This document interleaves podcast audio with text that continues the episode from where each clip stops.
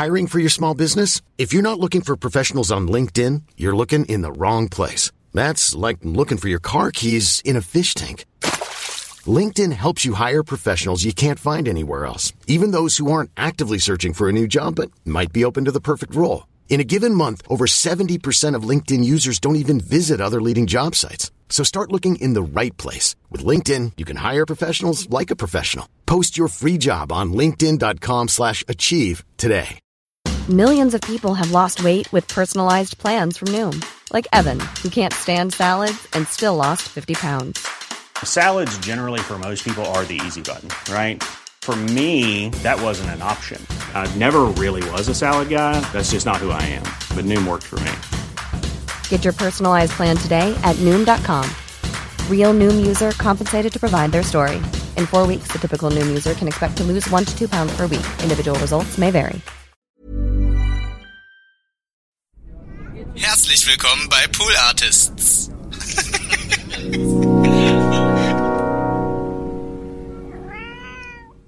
Du bist aufgewachsen in Gröben, das ist so ein bisschen hier so südlich, so Ecke Potsdam da hinten irgendwo. Nee, kann ich dich verbessern? Ja, gerne. Äh, Gröden. Ach, Gröden. Gröden, das ist in Südbrandenburg. Ah, das ist also gar nicht das Gröben, das ich die ganze Zeit recherchiert habe. Nee. Das ist schade, ich hätte jetzt so viele Sachen über das Dorf sagen können, aus gar nicht stammst. Ich, ich finde ja, die Wahrheit ist ja nicht immer interessant. Also, äh, was gibt's über Gröden denn zu sagen?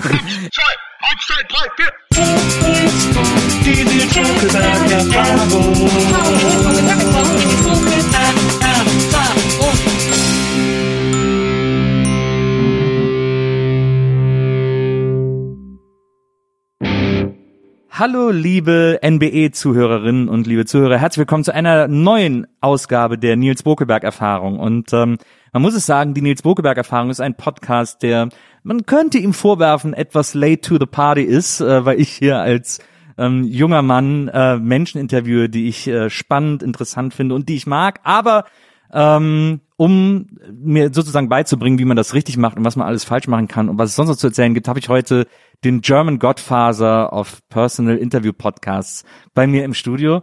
Herzlich willkommen aus dem Hotel Matze in das Maison Bokelberg, Matze Hilscher. Hallo, hallo, ich freue mich sehr. Es ist sehr schön hier. Ja, also, das freut mich. Du warst ja auch schon mal hier, kann man ja äh, verraten. Wir haben ja, du warst ja mal Gast, äh, glaube ich, du warst glaube ich der dritte Gast äh, ever bei WIMAF, Ja. ähm, dem Podcast, den ich mit Maria äh, immer gemacht habe und den wir jetzt wahrscheinlich irgendwie ein bisschen weitermachen, wo wir Filme gucken. Und da haben wir, wir geben den Leuten ja immer Filme auf, Ja. die sie dann, wir haben's ja, wir haben dir sogar die DVD äh, geschickt oder schicken lassen ähm, zu äh, die Piratenbraut war das, glaube ich, ne? Das war nicht nötig. Ich glaube, es ist bis heute ist etwas, was dich nachhaltig äh, verstört hat. Ja, es ist nachhaltig wirklich ein sehr, sehr schlechter Film gewesen. Und das ist, äh, irgendwann ist man ja so äh, alt, dass man auch sich entscheidet, nee, ich, das ist jetzt. Hat man nicht mehr Zeit für schlechte Filme. Man hat einfach Ja. keine Zeit mehr, man hört dann auch auf. Also auch so diese ganze Seriennummer und so weiter ist dann eine Folge und dann ist auch fertig. Und wenn man aber weiß, okay, wir müssen das jetzt, wir müssen da jetzt durch und das, man guckt sich das an und es ist irgendwann furchtbar und vor allen Dingen in eurem Podcast, was das Schlimme ist, wenn man dann so verfolgt, was andere gucken und gucken dürfen und gucken Ja. sollen, man denkt sich immer, warum um Himmels Willen haben sie mir diesen Film gegeben? Ich hätte auch wirklich, was, was sagen, was soll das über mich sagen? Man denkt ja immer, Leute machen sich ja Gedanken, Ja. wem sie was schicken. Pirat, was, was, was wollten sie mir damit sagen? Und vor allen Dingen werde ich nicht vergessen, dass wir, also auf jeden Fall bei einer Sache wirklich sehr, sehr unterschiedlicher Meinung sind. Oh ja, stimmt, das war äh, Drive. War, äh, ja, Reffen war das, genau. Ja. Äh, Nicholas Winding Reffen. Äh, immer, äh, immer noch meine äh, feste Überzeugung, dass dieser Film niemals hätte gemacht werden dürfen. Zumindest haben wir was, äh, heute schon bei der Begrüßung, ja, äh, das kann man ja sagen, du hast ein Weezer-T-Shirt an und da sind wir zumindest, da, da sind wir auf, dem gleichen, auf der gleichen Insel, würde ich sagen.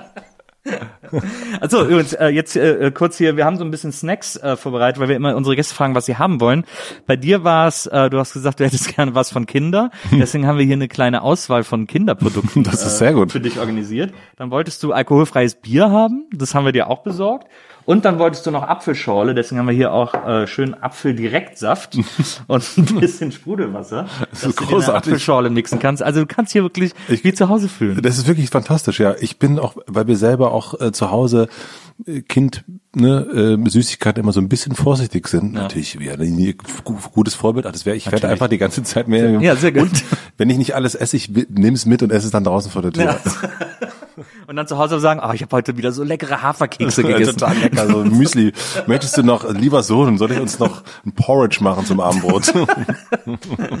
Dann äh, auch eine kleine Besonderheit bei uns ist, ähm, wir versuchen immer ähm, Menschen äh, uns zu überlegen, ähm, die für unsere Gäste vielleicht Idole, vielleicht Vorbilder sein können, wenn wir es nicht sogar auch wissen, aber meistens überlegen wir uns, wer das denn sein könnte, sozusagen. Ja. Und, äh, und versuchen, damit du dich wie zu Hause fühlst, dass dann hier, wir haben hier so einen kleinen Bilderrahmen auf dem, auf dem Nebentisch stehen und haben, äh, bei dir habe ich sehr lange überlegt, was wir, wen wir dir da einrahmen könnten in dieses Bild und habe mich dann für äh, Alex James entschieden, den Bassisten von Blur. Ich habe ihn natürlich nicht erkannt, weil er, äh, sagen wir mal so, ähm, er war öfters im Fitnessstudio als auf der Ja. Bühne in letzter Zeit. Ja, allerdings, da ist er auch mega aufgepumpt auf Der der Das ist echt krass. ich habe nämlich mich schon gefragt, was ist es, eine Hardcore-Band?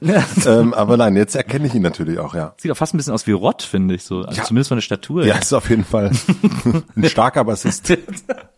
Schön, finde ich gut. Ja. Und äh, den haben wir natürlich äh, in, in, äh, äh, ausgesucht, nicht nur weil er Bassist ist und du ja auch sozusagen deine deine große Weltkarriere als Bassist angefangen hast, sondern weil der Weltkarriere auch. Alex stark. James äh, auch ähm, auch eine Karriere danach hatte. Und das Interessante ist auch, er ist auch Geschäftsmann. Du bist ja jetzt auch mittlerweile Geschäftsmann. Äh, Ich bin. Entrepreneur für Sie immer noch, ja. Ja, genau, ein Entrepreneur.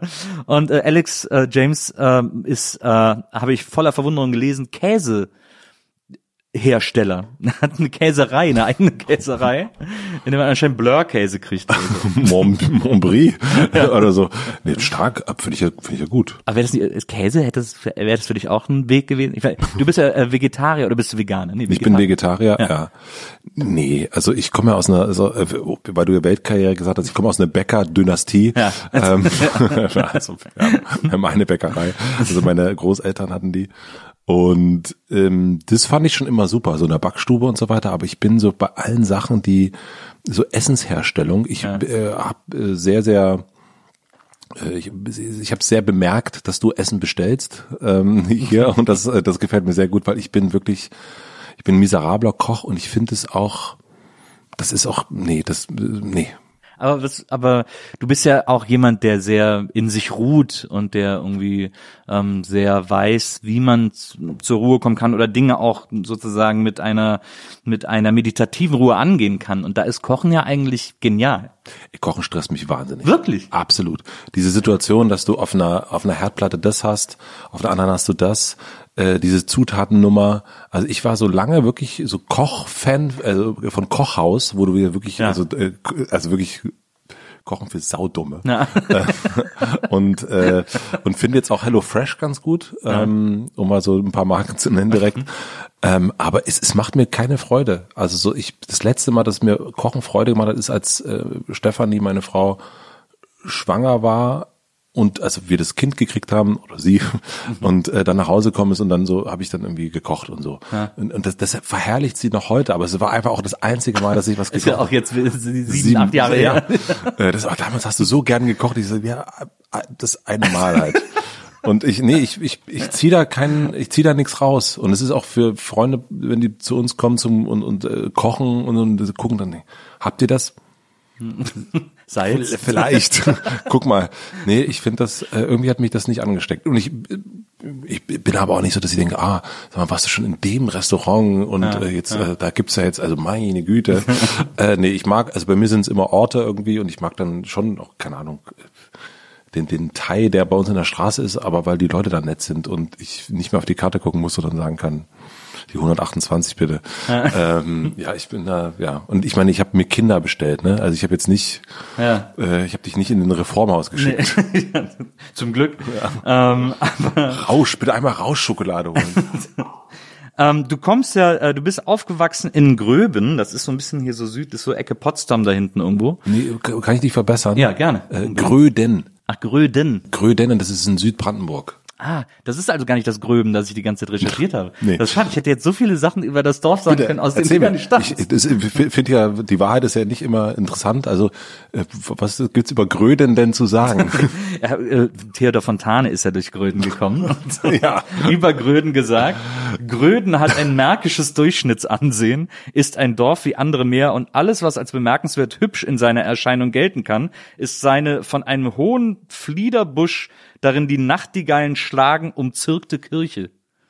Meine Güte, der Fontane, der, der hat ein anderes Gröden gesehen als ich, aber Gott bless Aber dann, aber das ist ja toll, weil ich weiß nämlich nichts über Gröden. Erzähl mir mal, äh, wie muss ich mir Gröden vorstellen? Wie, wie groß ist das? Wie viele Einwohner hat das? Also es äh, lebt leben so um die 2000er, wahrscheinlich sind es ein bisschen weniger jetzt. Ähm, es gibt eine ganz, es gibt die Dorfstraße, ähm, ähm, das ist so die ehrwürdige Straße, da war dann die Bäcker-Dynastie äh, mit ihrer einen, einen Filiale. Ähm, es gibt eine Kirche, ähm, die auch für mich sehr wichtig war, weil ich da immer war und, und, und äh, ein gutes Verhältnis zum Pfarrer hatte und es war für mich so ein eigentlich äh, so, so der Ort, äh, wo ich so als, als Kind gern hingegangen bin. Ja.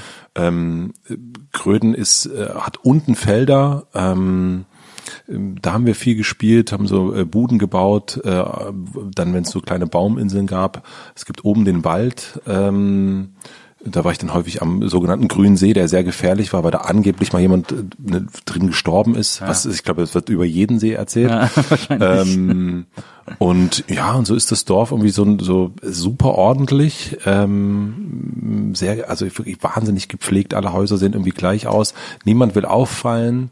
Ähm, es sind immer, also abends werden immer die Rollläden runtergelassen. Das ist ganz wichtig. Man darf nicht reingucken.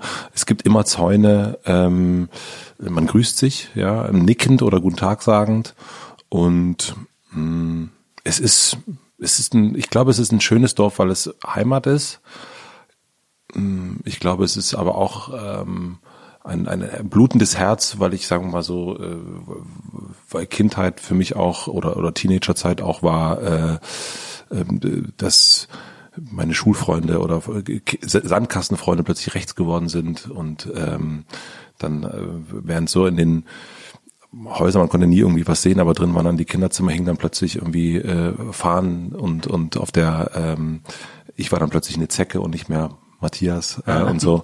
Also deswegen habe ich immer so ein total ambivalentes Gefühl zu meinem zu meinem Heimatdorf, so muss ist, ich sagen. Ist ja vor allem bei 2000 Einwohnern kennt ja auch jeder jeden. Ne? Kennt, ja, ja. Das, das auf jeden Fall. Und du hast, ich habe auch irgendwo mal gelesen, du hast äh, als Jugendlicher Slime gehört. Das ja. war ja dann wahrscheinlich sehr, eine relativ bewusste äh, Entscheidung zur Gegenbewegung sozusagen. Ja. Warst du da in der Minderheit oder? Also man kann, also ich würde sagen, weniger als die Minderheit. Also es, Tatsächlich. es gab äh, Madeleine Hollmann, äh, Christian Schulze, meine Cousine und mich. Ja. Ihr vier, wer erinnert sich nicht? wer erinnert sich nicht an uns äh, äh vier, die jetzt, also jetzt auch noch nicht unbedingt und es gab jemand, der hieß Zwecke. Ähm, und ähm, die ich war jetzt nicht, keine Ahnung, Punk oder so, mhm. linksradikal oder irgendwas, sondern einfach nicht dafür, dass man sagt, Ausländer raus. Ähm, und es war schon so die, die, also die Popkultur, die damals in dem Dorf und in den Nachbardörfern war eher äh, böse Onkels und Störkraft. Ja. Und, und, ähm, und ich bin so über Ärzte, Hosen, dann irgendwann zu Slime, Nirvana und, und alles gekommen durch meine Cousine.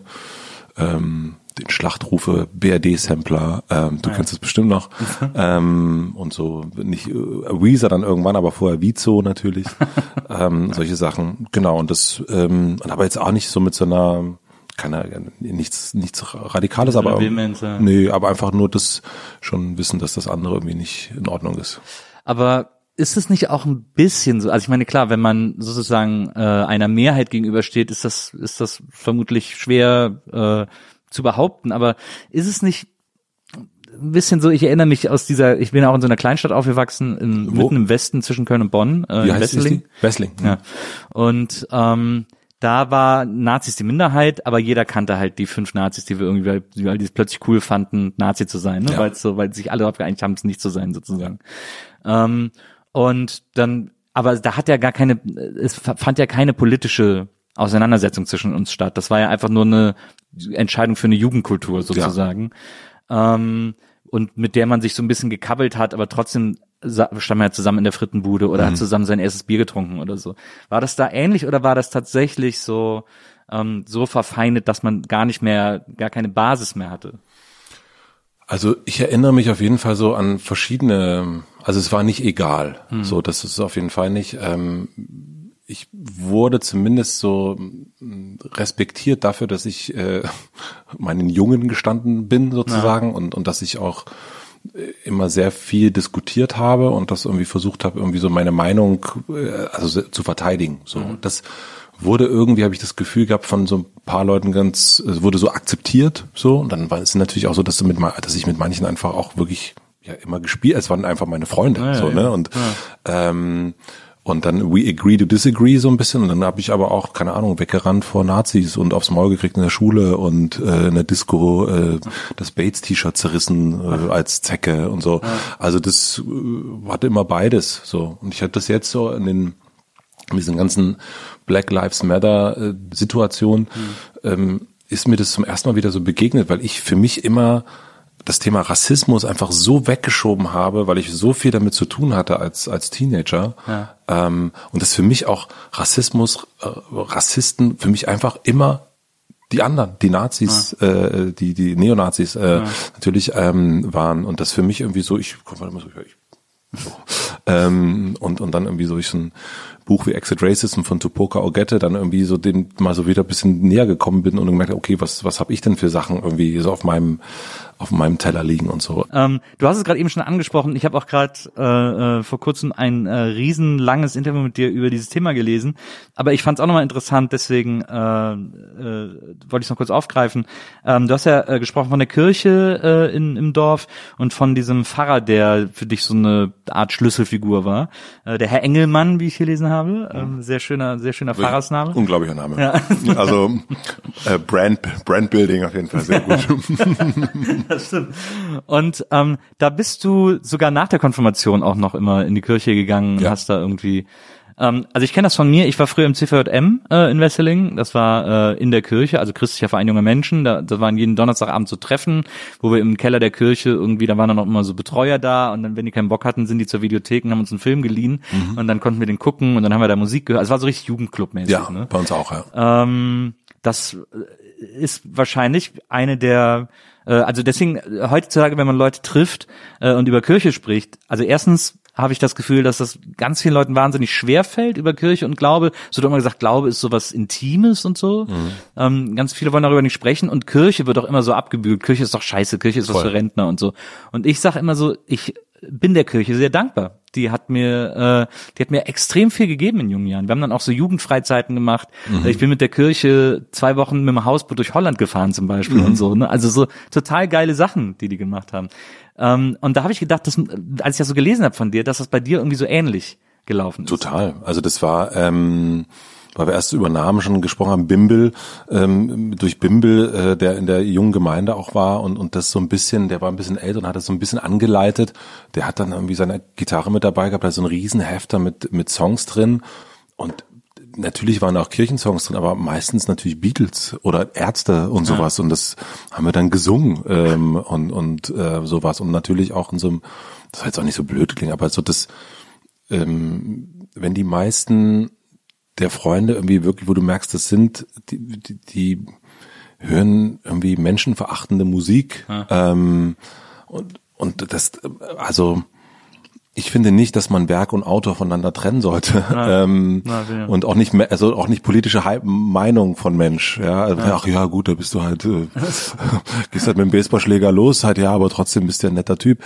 Das denke ich halt nicht. Und ähm, und deswegen war das für mich ein ganz wichtiger Ort und äh, also die junge Gemeinde an sich und auch die Kirche an, als solches, weil ich ähm, also das ich habe da gar keinen, also glaube ich finde wirklich, das ist, da gibt's auch gar nicht zu diskutieren. Also ähm, das ist jeden seine Sache ja. und ich habe das aber auch, äh, ich kenne dieses Augenrollen natürlich, äh, was du auch kennst und und ähm, und natürlich ist das alles auch, sagen wir mal, alles sehr in die Jahre gekommen, wie das jetzt ist und so weiter, aber mir hat das wahnsinnig viel gegeben und war für mich wirklich ein, ein Ort, äh, wo ich hingehen konnte. Ob das als Kind war schon irgendwie ein anderer Ort als irgendwie der der der Hof meiner Großeltern ähm, und und der Pfarrer und seine Frau irgendwie immer so ähm, ich konnte da immer hingehen. Das ist interessant. Das gab's so offen ist die Welt ja gar nicht, noch nie, mhm. also so in unserem Dorf nicht. Das ist einfach so ein Ort gibt, wo man einfach so, ich konnte einfach Tor auf und hin und mhm.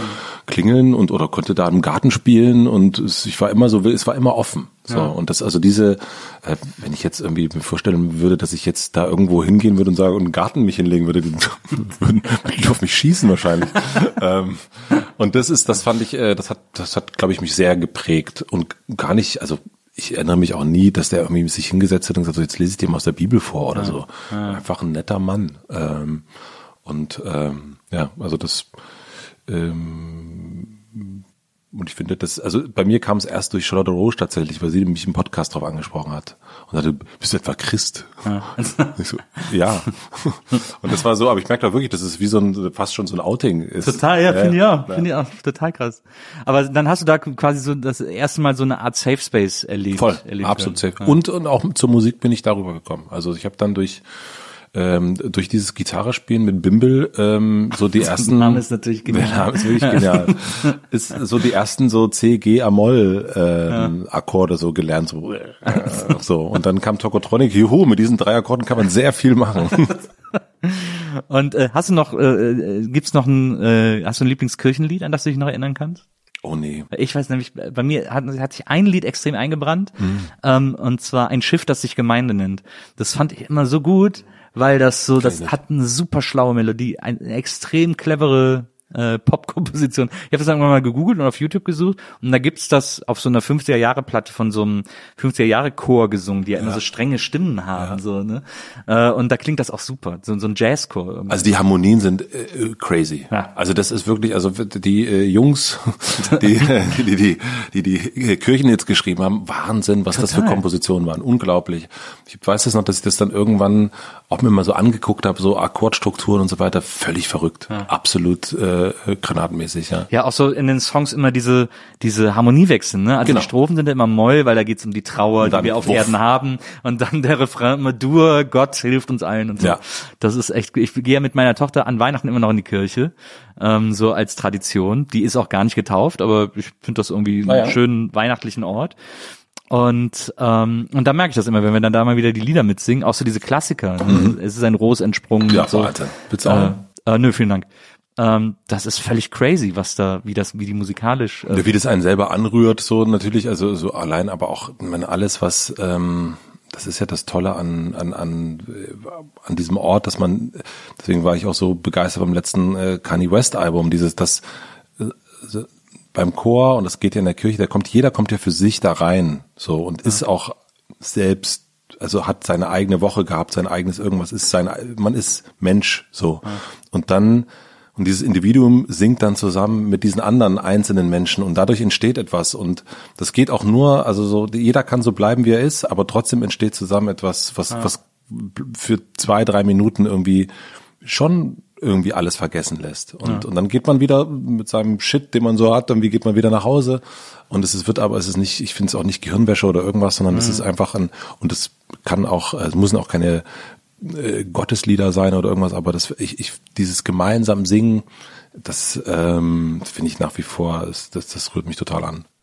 ich finde es auch so cool, dass das hab ich, ich höre mir das dann auch immer so bewusst an in letzter Zeit, wie das immer so funktioniert, wenn wenn man zusammen singt und der Organist dann sozusagen die Gesangsmelodie uns einmal allen vorspielt, Wahnsinn. aber immer in so einer in so Jazz Variation, wo er dann so mit der oberen Hand noch irgendwelche Bassläufe im Hintergrund spielt, die man nicht nachvollziehen kann und dann darüber die Gesangsmelodie spielt und dann erst ansetzt, dass wir alle singen. Das ist doch wo gibt's denn sowas? Das ist doch das, verrückt. Das ist genau, das ist eigentlich hat das, das ist so ein bisschen schade, dass ich das nicht so in die Konzertkultur. ja in die außerkir äh, außerkirchliche Welt, weil das ist natürlich ist das sensationell, dass da irgendwie Leute zusammenkommen und singen. Ich meine, äh, wir haben ja eine gemeinsame Vergangenheit Ja, im Berliner. Kneipenchor. ähm, da ist es ja so ein bisschen, also sagen wir so, hat man keinen Organisten, aber äh, so, so die Idee ist ja auch daher gekommen, so dieses geme- dass Leute zusammenkommen und gemeinsam Popsongs singen. So und ähm, und diese Kraft, die das hat, das ist, ähm, finde ich, ja, Wahnsinn. Ich habe manchmal überlegt, ob man die Kirche, ob man der Kirche helfen kann, ob man die irgendwie retten kann. Ich überlege manchmal, mich hier in der in der örtlichen Gemeinde irgendwie zu engagieren. Ähm, oder ich habe auch schon mal, ich habe auch mal vor ein paar Jahren äh, ganz ernsthaft mehrere Tage lang äh, gegoogelt, was es braucht, um Pfarrer zu werden. Hab dann gesehen, okay, großes Latinum, doch nicht ganz mein Weg. Ähm, aber so der Gedanke, dass es da so eine Art also jetzt so ganz blöd gesprochen, es gibt da so eine, da steht so eine Bühne zur Verfügung, die jeden Sonntag bespielt werden muss und soll. Und dieses Jammern der Kirche, dass man keine, dass man quasi niemand Junges mehr dafür gewinnen könnte und begeistern könnte und so, die müsste ja eigentlich zu dem Schluss führen, dass man das irgendwie zusammenführen muss. Also, Voll. dass man das jünger macht, dass man auch Leuten, die Lust darauf hat, haben, das irgendwie äh, zugänglich macht sozusagen. Aber es findet irgendwie nicht statt. Das ist doch, ich finde es so, weil gerade wie du erzählst, diese Erlebnisse, die man dann hat mit mit diesen Kirchengruppen, die auch alle nicht, das sind auch keine christlichen Erlebnisse. Ich habe auch meinen ersten Zungenkuss auf einer Fahrt vom CVM gehabt und so weiter und so fort. Ne? Also da geht's nicht darum, dass ich da, also habe ich auf eine Art Gott gesehen, aber ähm, nicht so wie die Kirche sich das vorstellt oder so. Aber dass man diese positiven Dinge damit verbindet und dem so dankbar ist und dann trotzdem dabei zugucken muss, wie das aus so einer Sturheit vor sich hin sieht. Das ist doch, das finde ich immer so tragisch. Ich glaube aber schon, dass es irgendwann, ähm, dass es das gibt. Also ich, ich wäre da nicht der Richtige für. Ähm, ähm, aber ich, ich merke das immer, wenn ich in der Kirche bin. Ich finde diesen Ort total schön, so mhm. klar. Und ich gehe auch immer auf Reisen, gehe geh ich immer in Kirchen, weil es mit meinem Schwiegervater auch wieder in der Kirche in, in Lippstadt und und hat mir da so alles erklären lassen, weil er sich gut auskennt damit und aber allein dieser Moment, dass du setzt, setzt dich auf diese Bank, es ist sau unbequem. Ja. Es ist alles wirklich äh, dann immer diesen leidenden Jesus angucken und du denkst so, ja, okay, ich, ich tut mir leid, ich ja. ja. Ähm, und das ist schon, äh, das ist schon wirklich so oldschool. Also das, das ist, ist nicht mehr zeitgemäß. Und ich natürlich, da geht es ja nicht darum, das muss alles Popkultur sein oder mhm. irgendwas. Aber so, ich war einmal in der Kirche in Neuseeland, ähm, die so äh, komplett aus Glas bestand und irgendwie bunten Glas, also so ein bisschen, ja. das man sonst kennt aus diesen kleinen bunten Kirchenfenster war halt so die ganze Kirche. Das war so ein geiler Ort und es war aber nur so eine Übergangskirche, weil die andere beim Erdbeben ah, ja. in Christchurch irgendwie kaputt gegangen ist. Und das war aber super modern. Das war, war so eine wirklich so eine Mischung aus Apple Store und und und, und Kirche. Und Olle Steve hat sich ja da auch bei von Kirchen inspirieren lassen so und also dieses kathedralische und so weiter, aber eben nicht diesen ganzen oh,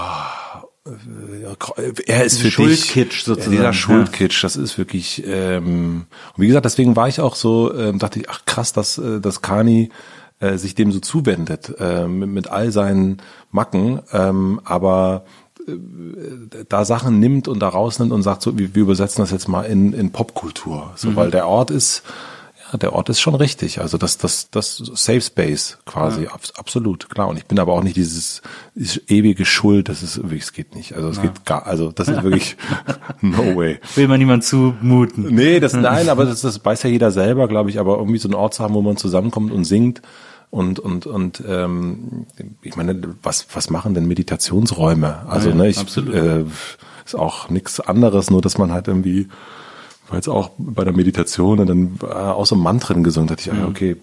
Ja. Und das ist musikalisch nicht so interessant wie in der Kirche, das definitiv. Stimmt. Absolut, vor allem nicht so nicht so clever, nicht so raffiniert. Mhm. Ich habe auch, ähm, ich, bei mir ist auch immer so, wenn ich so gefragt werde, ja, wie ist es denn mit Gott? Woran glaubst du denn? Glaubst du, dass da einer mit einem Bart sitzt und auf uns alle aufpasst und so, ne? Also so. Für mich sieht Gott aus wie du. Ja, ist ja für Leute, die da gar keine Beziehung zu haben, einfach nicht begreifbar, ne, was das ist.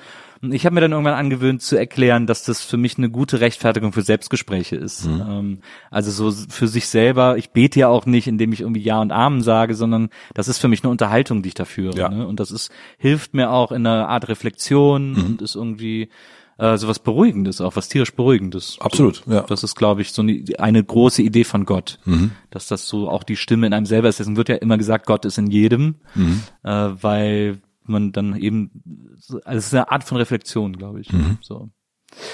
Ähm, du äh, bist dann konfirmiert worden, äh, warst dann noch ein bisschen äh, im Dorf und dann beschloss Matze in die große weite Welt hinauszuziehen, äh, hast dann erst noch ein bisschen äh, in der Bäckerei äh, ausgeholfen deiner Großeltern und bist dann nach, warte, ich habe es mir aufgeschrieben, ähm, Berlin. Heißt es. Berlin Elster, heißt es, glaube ich. Nee, Elsterwerda bist du doch erst. Elsterwerda ins Regent-Möbelhaus. Ja. Möbelparadies, ja. Möbelparadies. Mhm. Äh, und hast dort eine Ausbildung gemacht zum äh, in der Lampenabteilung. Mhm. Genial, ne? Welche Lampe lief denn besonders gut? Nee. Waren es mehr Hängelampen, mehr Stehlampen?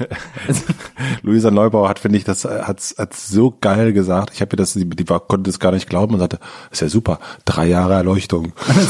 Ich, den, den, den, den droppe ich mal hier.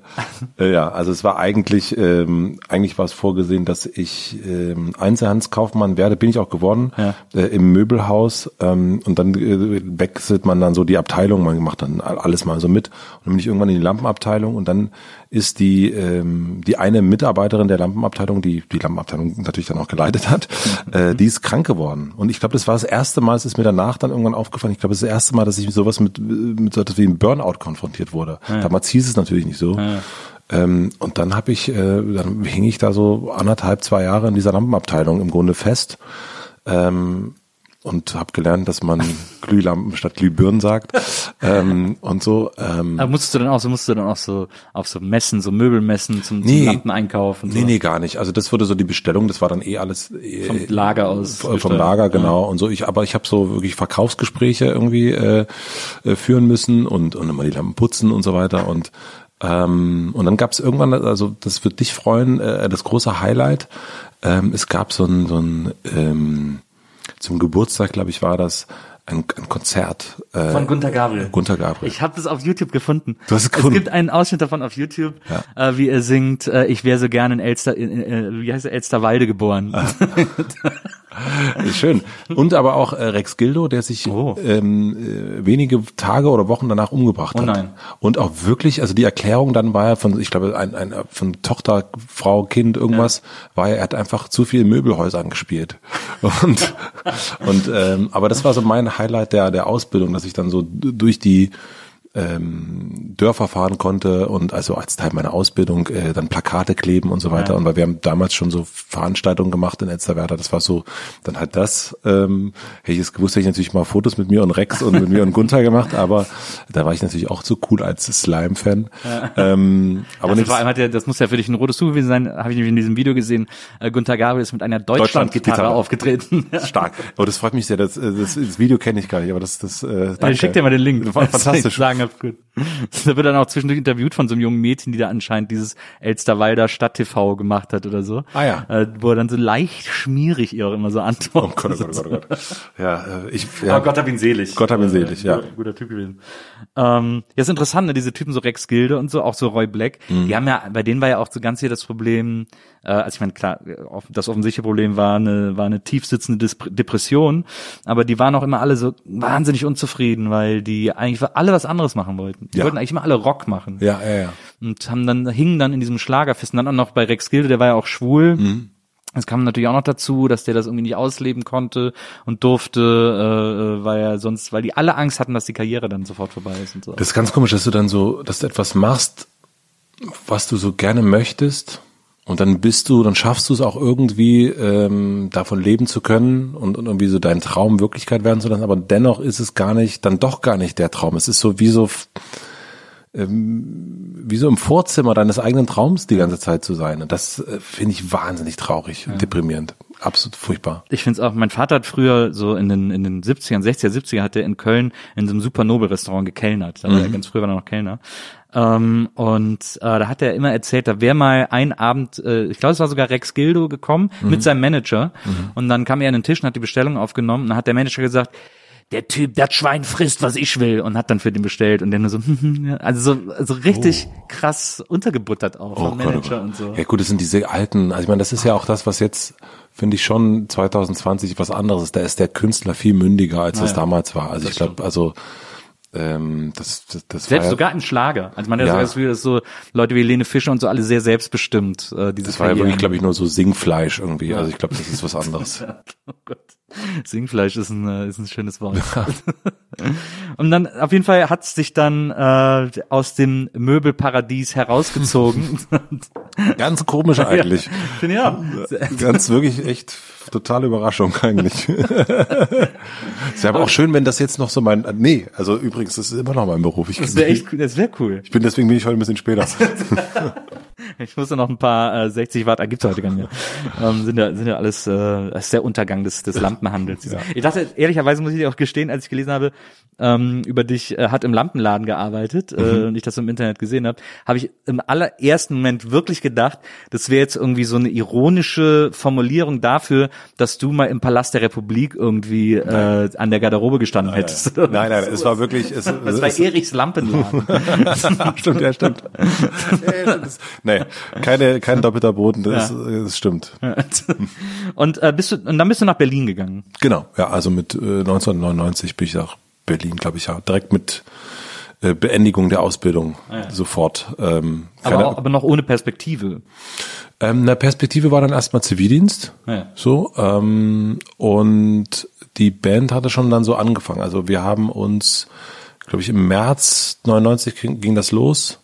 Und dann bin ich ja im Sommer fertig geworden mit der Ausbildung und dann nach Berlin. Genau. Und dann fing dann da, glaube ich, so im Dezember irgendwie so was äh, die der Zivildienst an.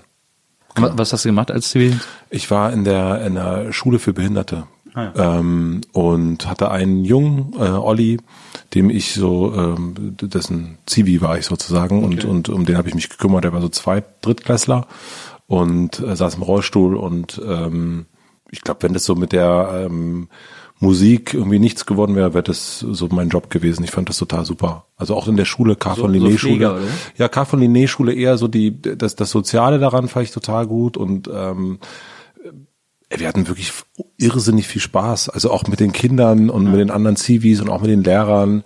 Es, es war echt wirklich eine ganz, ähm, also ich fand jetzt meine Ausbildung nicht doof oder so, aber es, das war schon irgendwie, oh, jetzt, es war jetzt nicht der Traum, jeden Tag dahin zu fahren, um wieder so Lampen zu verkaufen, ja.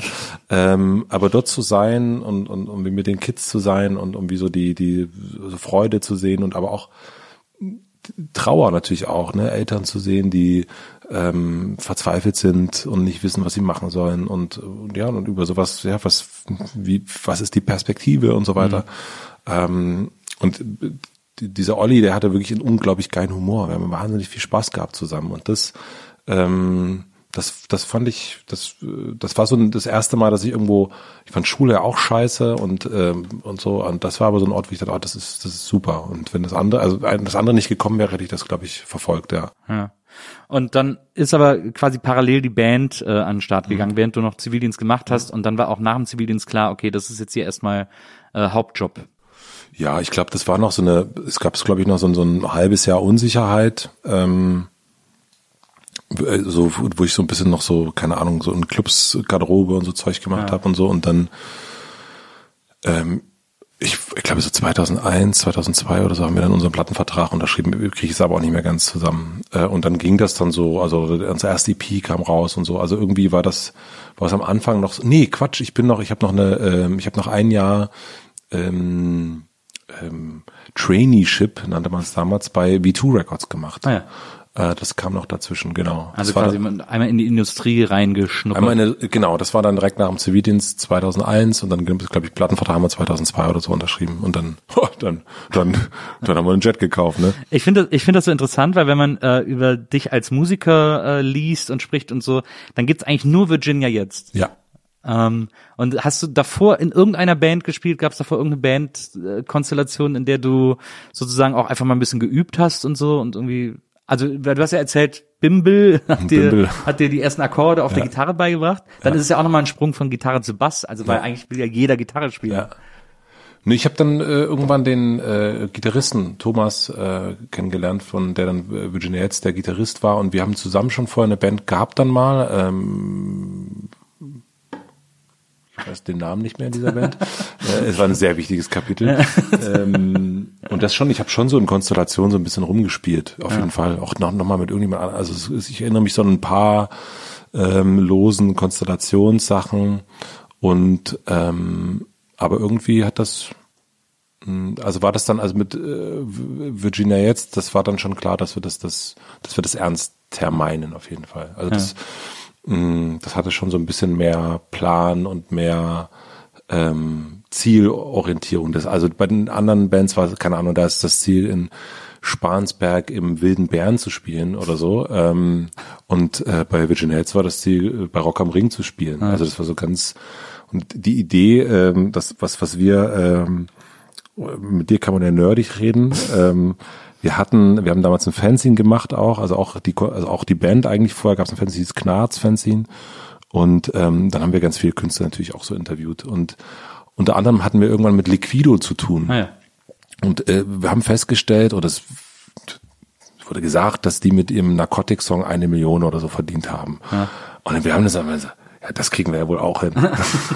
und es war wirklich die Arroganz äh, der Jugend zu sagen, also das schaffen wir ja auch. ja. Nur eine Million, da haben die aber echt gut abgezockt worden. Nee, aber wahrscheinlich ist es noch viel mehr gewesen, ja. aber so, äh, das war damals natürlich so als 17, ja, 18-Jähriger. Benchmark. Ja. ja, und äh, mit so einer Melodie, ja. ja. Dann kommt die Demut irgendwann.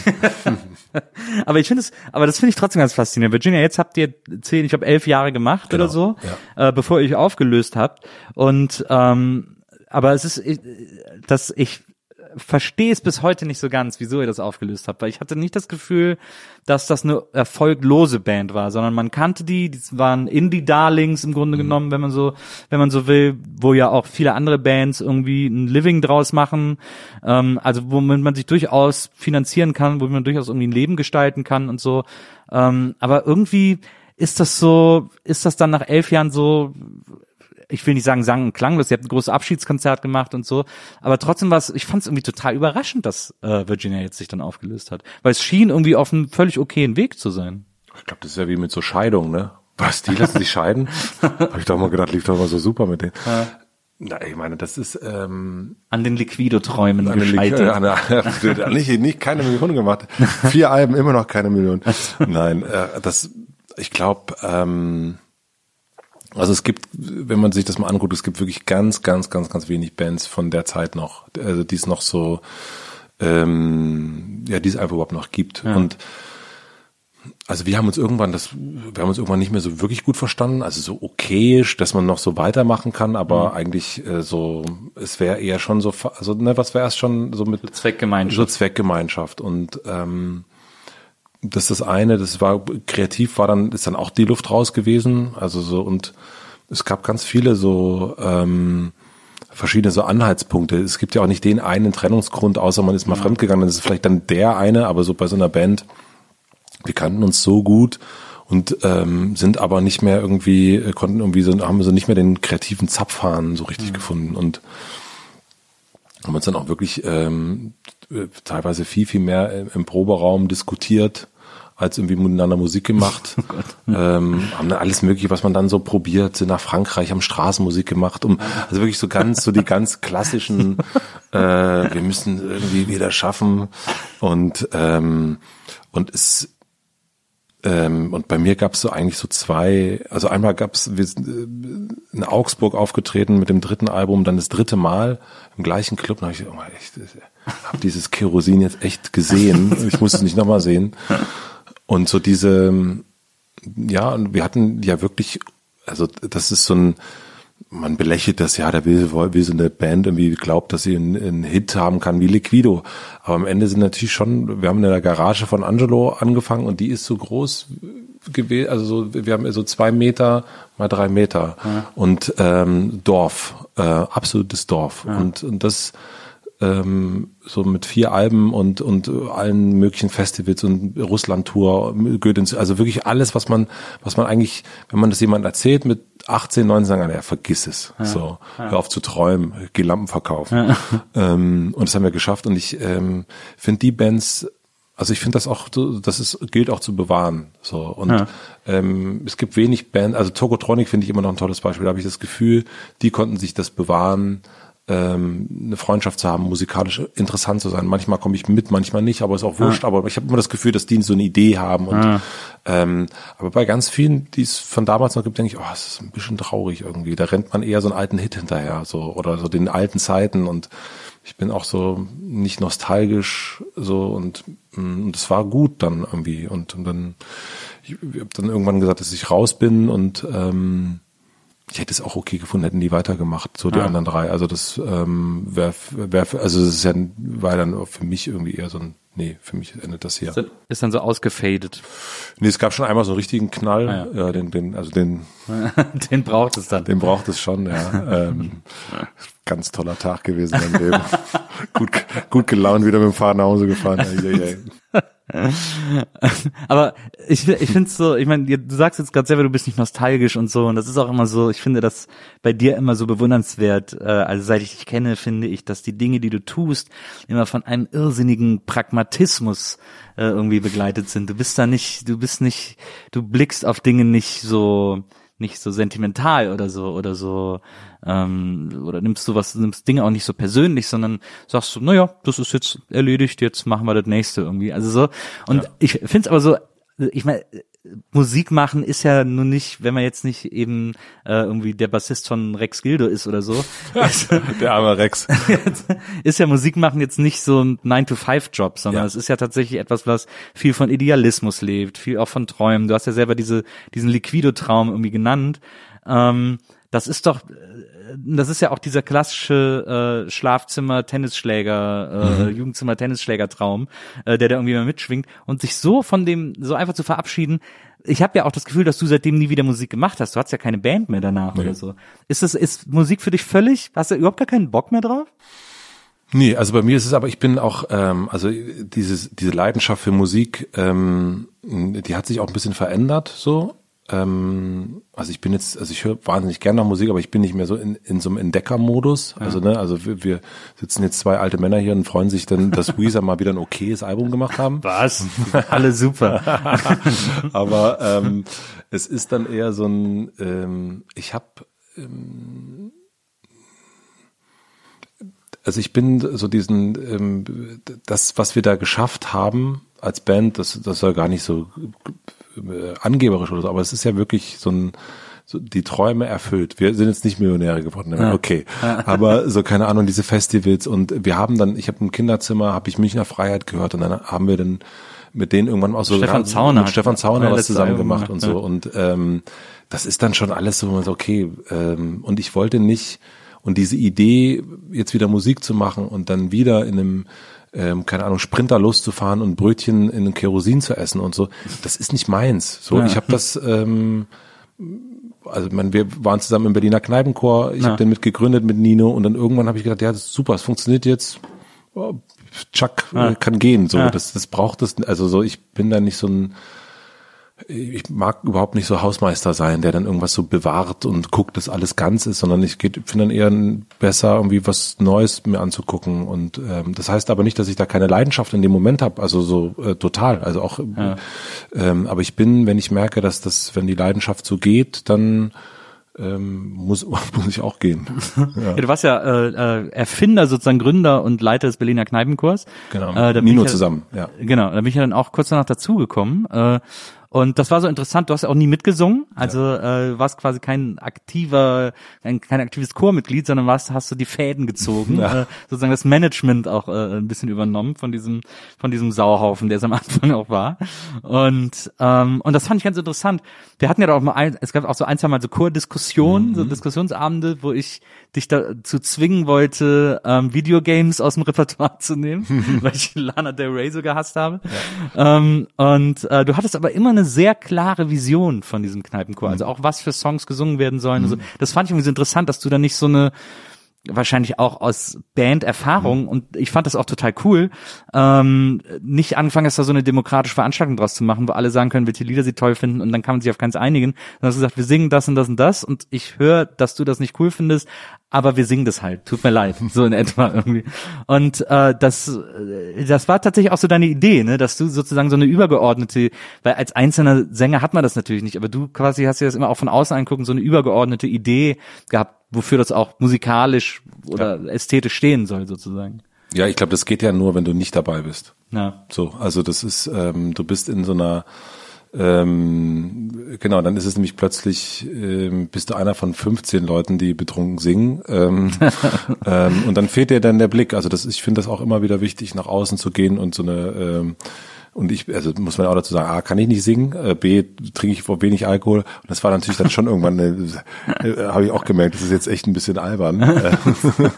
Aber nee, das ist, ich, das folgt schon, also bei mir äh, immer so ein, äh, du kennst ja noch die Osenbande bestimmt. Ja. Also ich liebe es, wenn ein Plan funktioniert. Und, äh, und dann ist es aber, ich, das reicht mir dann auch. Also ich bin da gar nicht, ähm, ähm, ich finde es das gut, dass es dann so ist und das ist dann, und dann konnte ich dann auch immer sagen, so ich bin raus und äh, es gibt den Chor ja noch immer und das ist toll, was dass der jetzt irgendwie bei Grönemeyer mitsingt und Ja. bei Bosse und bei KZ und das ist ja Wahnsinn und wie viele Chöre es in Deutschland gibt, die irgendwie Erlangener Kneipenchor und so, das, das ist traumhaft. Ähm, und das finde ich, finde ich schön, dass wir da irgendwie so ein, keine Ahnung, weil Nino irgendwie damals keinen coolen Chor gefunden hat, irgendwie so gesagt, dann machen wir es einfach selber und ähm, und das das das finde ich toll, aber ähm, ja, also ähm, Wir haben auch damals bei, bei Klee haben wir äh, Chor gesungen, ne? stimmt, ja, Bei TV Noir war das, glaube ich. Genau, stimmt. Das war so mit das eine der ersten Sachen, die wir, die wir so hatten. Aber ich bin dann auch zum Beispiel ähm, äh, so Diskussionen. Ich bin zum Beispiel, ich mag mh, ich mag so Stuhlkreise Diskussionen überhaupt nicht. Also ich bin also Diktatur ist dann schon eher mein Style. Aber, ja, da, da äh, verlässt sich der Kirchenjunge. Ja, nein, es ist eher so, so eine, ähm, ich glaube, ähm, dass es schon auch gut ist, dass, ähm, dass es Außenstehende gibt. Also ich bin immer noch so ein bisschen verbandelt mit dem Hamburger Kneipenchor. Und dann Ja. gibt es halt einen Chorleiter und es ist, es ist auch gut, dass es den gibt. So, ja. wie es früher auch Bimbel gab. Ja. Ähm, du hast ja dann äh, nach Virginia jetzt, nachdem das vorbei war, hast du mit äh, Pierre zusammen äh, mit Vergnügen gegründet. Ich weiß nicht, habt ihr eigentlich da, habt ihr die ganze Zeit davor aufgelegt? Ihr wart ja ein DJ-Team, Pierre und du. Nee, ähm, ich war, äh, nee, Pierre nicht. Ich war Also, äh, zusammen Fiete. mit Fiete und ich, genau. Und wir haben zu dritt, Pierre, Fiete und ich haben, also zuerst hab äh, Fiete und ich Veranstaltungen gemacht, ähm, die hießen Remi Demi. Und ähm, und dann dann ist Pierre irgendwann dazugekommen, den ich aber auch schon ganz lange kannte. Der war auf dem ersten Virginia Cover auch drauf und war der Mitbewohner von Fiete. Und so sind wir dann zusammengekommen und haben dann quasi irgendwann mal so eine Pause gemacht und irgendwann wieder angefangen und haben ihn dann dazugeholt, weil ähm, Fiete und ich irgendwie jetzt äh, doch noch jemanden brauchten, der irgendwie noch ein bisschen besser organisieren kann als wir. und ähm, und das, das war, das haben wir dann das relativ lange gemacht zusammen, also zu dritt wirklich ähm, Veranstaltung in Berlin. Und dann ähm, habe ich mich mit Pierre total gut verstanden und ähm, gesagt, lass uns das irgendwie zusammen irgendwie, weil ich ich wusste, dass Virginia jetzt sich auflöst ähm, und ähm, und er hat im WMF gearbeitet in Berlin. Und es ging auch insolvent und es war auch, ihm war das auch klar und so haben wir dann angefangen, das zu machen. Ja. Aber ihr habt ja dann auch einen Blog gegründet. Das ist ja jetzt, Genau. warum macht man, warum gründet man einen Blog? Also, Naja, es war damals eigentlich so ein, zum einen, da gab es so zwei ähm, Zündungen eigentlich, wenn man so will. Das eine ist, ich bin, mh, ich kann das jetzt so ein bisschen besser, glaube ich, aber ich ähm, finde so, ah, wir sind eine geile Eventagentur oder so. Das, das äh, finde ich, also ich finde so Berufsbezeichnung eh schon immer schwierig, so Visitenkartentum, so. ähm, und das war eher so eine Art und Weise zu sagen, man schafft irgendwie so ein, so ein gar nicht so strategisch. Also ich glaube, das Wort Content Marketing gab es nicht. Ähm, vielleicht gab es ja schon, aber das wussten wir nicht. Aber es ist ähm, dann eher, man schafft so das, was man machen will, darüber, dafür schafft man so einen Rahmen. Und Pierre hatte das, und das ist, also war die eine Idee und die andere Idee war, dadurch, dass Pierre hatte das im Grunde schon gemacht. Ähm, er hatte immer am Wochenende eine SMS pre-Smartphone händisch äh, an seine Freunde geschickt, was kann man am Samstagabend machen. Und es war eine Mischung aus den Veranstaltungen im WMF, die er selbst organisiert hat, aber eben auch andere Veranstaltungen. Und so ist es so ein bisschen, diese Idee haben wir so ein bisschen verheiratet und dann ähm, eben nicht eine Seite gemacht, wo drauf stand, wir sind Ihre Eventagentur, äh, rufen Sie uns an, sondern ähm, die, gibt es Blog und wir empfehlen jeden Tag eine Veranstaltung, was insofern wichtig war, ähm, weil wir, ich habe mir so ein paar Firmenblogs angeguckt, habe so gesehen, dass die immer so drei Posts machen und dann aufhören. Und das war so, so unsere Verpflichtung äh, zu sagen, so wir machen das einfach jeden Tag und ähm, egal was kommt und das glaube ich so der Grund, warum es das überhaupt jetzt noch gibt. Auch so dieses, ich glaube, was auch äh, vor allem am Start so ein äh, Geheimnis des Erfolgs war, war dieses Gefühl der Kuration. Genau, Also, dass man das ja. Gefühl hatte, äh, wenn die nur einen Tipp pro Tag geben, dann muss der auch Ja. in einer Stadt wie Berlin richtig gut ausgewählt sein. So. Und das gab es damals auch noch nicht so. Ne? Damals gab es City und Tipp noch und dann gab es Ja. halt diesen ewigen Spalten, wo man so sich so durch Genau. ackern musste, was ist denn jetzt und so. Und genau. vor allen Dingen auch dann, keine Ahnung, Tagestipp Blur und schon vermerkt ausverkaufen. Ich so, ja, super, toll. Danke für den Tipp. Genial. Ich hoffe, die anderen gehen alle hin. Und ähm, und das ist ja das Erstaunliche aus dieser aus dieser relativ simplen Idee äh, hast du oder habt ihr dann ein muss man ja wirklich so sagen Medienimperium aufgebaut. ihr habt zwischendurch auch äh, Was nicht vergessen, ich komme aus einer Bäcker-Dynastie. Absolut, das darf man nicht vergessen. Und ich finde das so erstaunlich, weil ihr habt auch immer, ähm, ihr habt dann immer auch so weirde äh, Aktionen probiert oder so weirde Partys probiert. Ich kann mich noch erinnern, dass ich äh, mit deiner Frau Stefanie, weil wir ähm, irgendwie einen halben Monat ein DJ-Team zusammen hatten. Deutsche und Japaner. Deutsch und Japaner hießen wir. Man darf es nicht vergessen. Nee, da hatten wir unseren ersten äh, und ich glaube einen von zwei äh, DJ-Gigs hatten wir auf der Flummi-WM, Ja. äh, weil ihr hier in, äh, das war Wedding, glaube ich. ne? Stadtbad Wedding, ja. Stadtbad Wedding, weil das irgendwie gerade trockengelegt war, ähm, habt ihr da eine Flummi-WM äh, veranstaltet. Jan Köppner, glaube ich, moderiert, hat die sogar mit initiiert. Nee, Jan Kömmer hat die sich ausgedacht. Ah ja, genau. Und der, ähm, das, das war wirklich mal, also einer der wenigen Aufträge, die wir als Eventagentur hatten. Dass er hat uns beauftragt, dieses Event durchzuführen. äh, also das war nicht unsere Idee, aber ähm, genau, wir haben viele andere, so die 100 schönsten DJs, jeder DJ legt einen Song auf. Ja. Dann adaptiert mit die 50 schönsten Rapper äh, und und äh, ja so immer so Ideen für Veranstaltungen ja gehabt.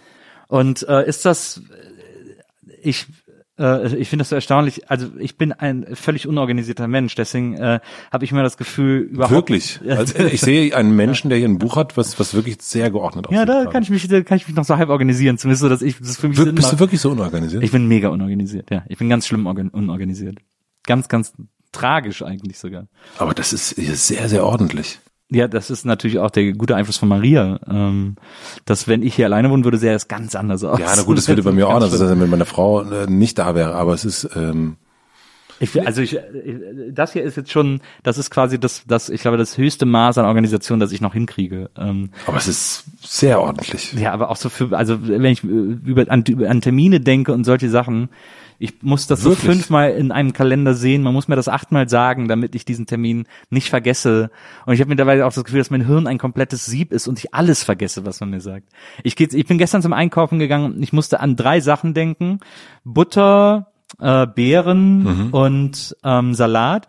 Und auf der Hälfte des Weges zu dem Supermarkt, der 150 Meter von meinem Haus entfernt ist, rufe ich Maria an und sage, was war noch mal das Dritte? Butter und Beeren habe ich, aber da war noch was Drittes. Ich, also es ist so krass manchmal. Und äh, was, was glaubst du, woher das kommt? Ich glaube, ich bin einfach wahnsinnig oft äh, mit den Gedanken irgendwo anders. Ich glaube, dass ich oft gar keine Konzentrationsschwäche habe, sondern einfach gar keine Konzentrations äh, Not. Und äh, was denkst du in dem Moment? Also wo ist das Gehirn in dem Moment, wo du diese drei Dinge? Keine Ahnung. Wahrscheinlich, äh, ich, ich, ich kann es mir zum Beispiel so vorstellen. Jetzt bei dem gestrigen Fall Butterbeeren und Salat, denke ich mir, dass mein Gehirn dabei hängen bleibt, dass Butterbeeren so eine schöne Alliteration ist. Butterbeeren, B, Klingt B. schön. Das, da bin ich schon direkt, da, ich erfreue mich an dem Klang. Butterbeeren ist, der, der, der ist direkt äh, ein Kochbuch, oder? Total. Und da freue ich mich so sehr, dass ich, dass mein Hirn sagt, das dritte müsste jetzt auch mit B anfangen. Und dann gehe ich los und weiß, aber es hat nicht mit B angefangen. Fuck, was war es? Und dann denke ich mir, ach naja, wenn du im Supermarkt stehst, dann wirst du schon wieder drauf kommen, was es war, wenn du es siehst sozusagen. Äh, aber ich bin nicht drauf gekommen. Aber ist es nicht auch so ein bisschen so ein, so ein ähm, also ich hatte das auch, also so, solche Sachen, ne, dass man so, dadurch, dass man sagt, von sich selber sagt, man ist ja so und so, oder weil es auch andere so bestätigen und sagen, ach du vergesslicher, Ja. so, Ja, ja, typisch. Ja, bei mir zum Beispiel früher immer, du verlierst alle Dinge. Ja. So, und ich habe natürlich immer alle Dinge verloren, ja klar. Also so aufgrund dessen, und dann irgendwann habe ich gesagt, nein, ich verliere nicht mehr alle Dinge. Und dann hat sich das wirklich auch verändert. Also ich habe schon ewig nichts mehr verloren. ähm, und deswegen frage ich mich da gerade, ob das auch sowas ist, was so dir so anhaftet und dadurch So eine self-fulfilling Prophecy prophecy. wird. Naja. Mhm. Ich weiß, was du meinst. Ich habe das auch oft in Frage gestellt, ob das wirklich so ist Mhm. oder ob das vielleicht sogar ganz andere Gründe hat. Vielleicht habe ich einfach ein schlechtes Gedächtnis oder so.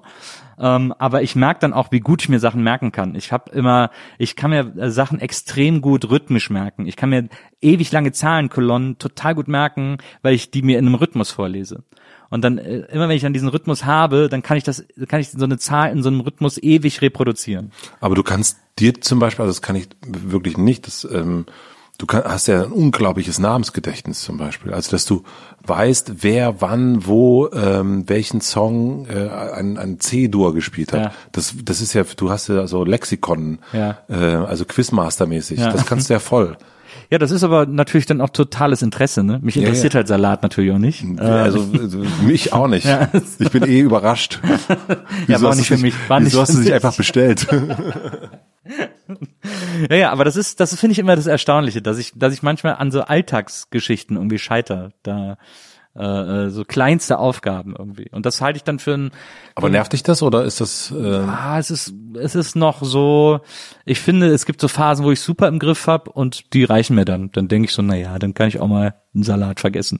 Ist ja auch nicht tragisch. Ja, ich finde es auch, also man muss ja auch überlegen, ich meine, es gibt jetzt nicht so viele Leute, die ähm, äh, weiß nicht, irgendwie so, so geile Podcast-Adaptionen wie du hinkriegen und so Sachen. vielen Dank. Aber es ist, ja, es ist, ähm, ähm, oder keine Ahnung, in, in, in einen Ort kreieren können oder eine Atmosphäre, wo man sich wohlfühlt und sagt, ja, dann äh, trinke ich, stelle mir halt mal so ein alkoholfreies Bier rein und dann, ähm, und ich glaube, das ist so ein bisschen, ähm, und in der Zeit, wo es Smartphones gibt, ähm, da schreibt man sich halt auf, ist auch scheißegal, dass man das nicht kann. Also es ist ja völlig äh, und dann ähm, gibt's halt also dann gibt's halt den 35 Mark Kalendereintrag und dann ist es halt so. Es, ich finde es, also das ist ja etwas, was nicht wichtig ist. Ja, wahrscheinlich nicht. Ich bin aber dann auch so, dass ich so, dass ich zum Beispiel beim Handy mich äh, wie so ein Opa äh, schwer tue, den Kalender zu benutzen. Ja, wo muss ich jetzt draufdrücken? Äh, also es ist so Aber es ist ja Gemache. dauert so lang. Das ist ja Gemache.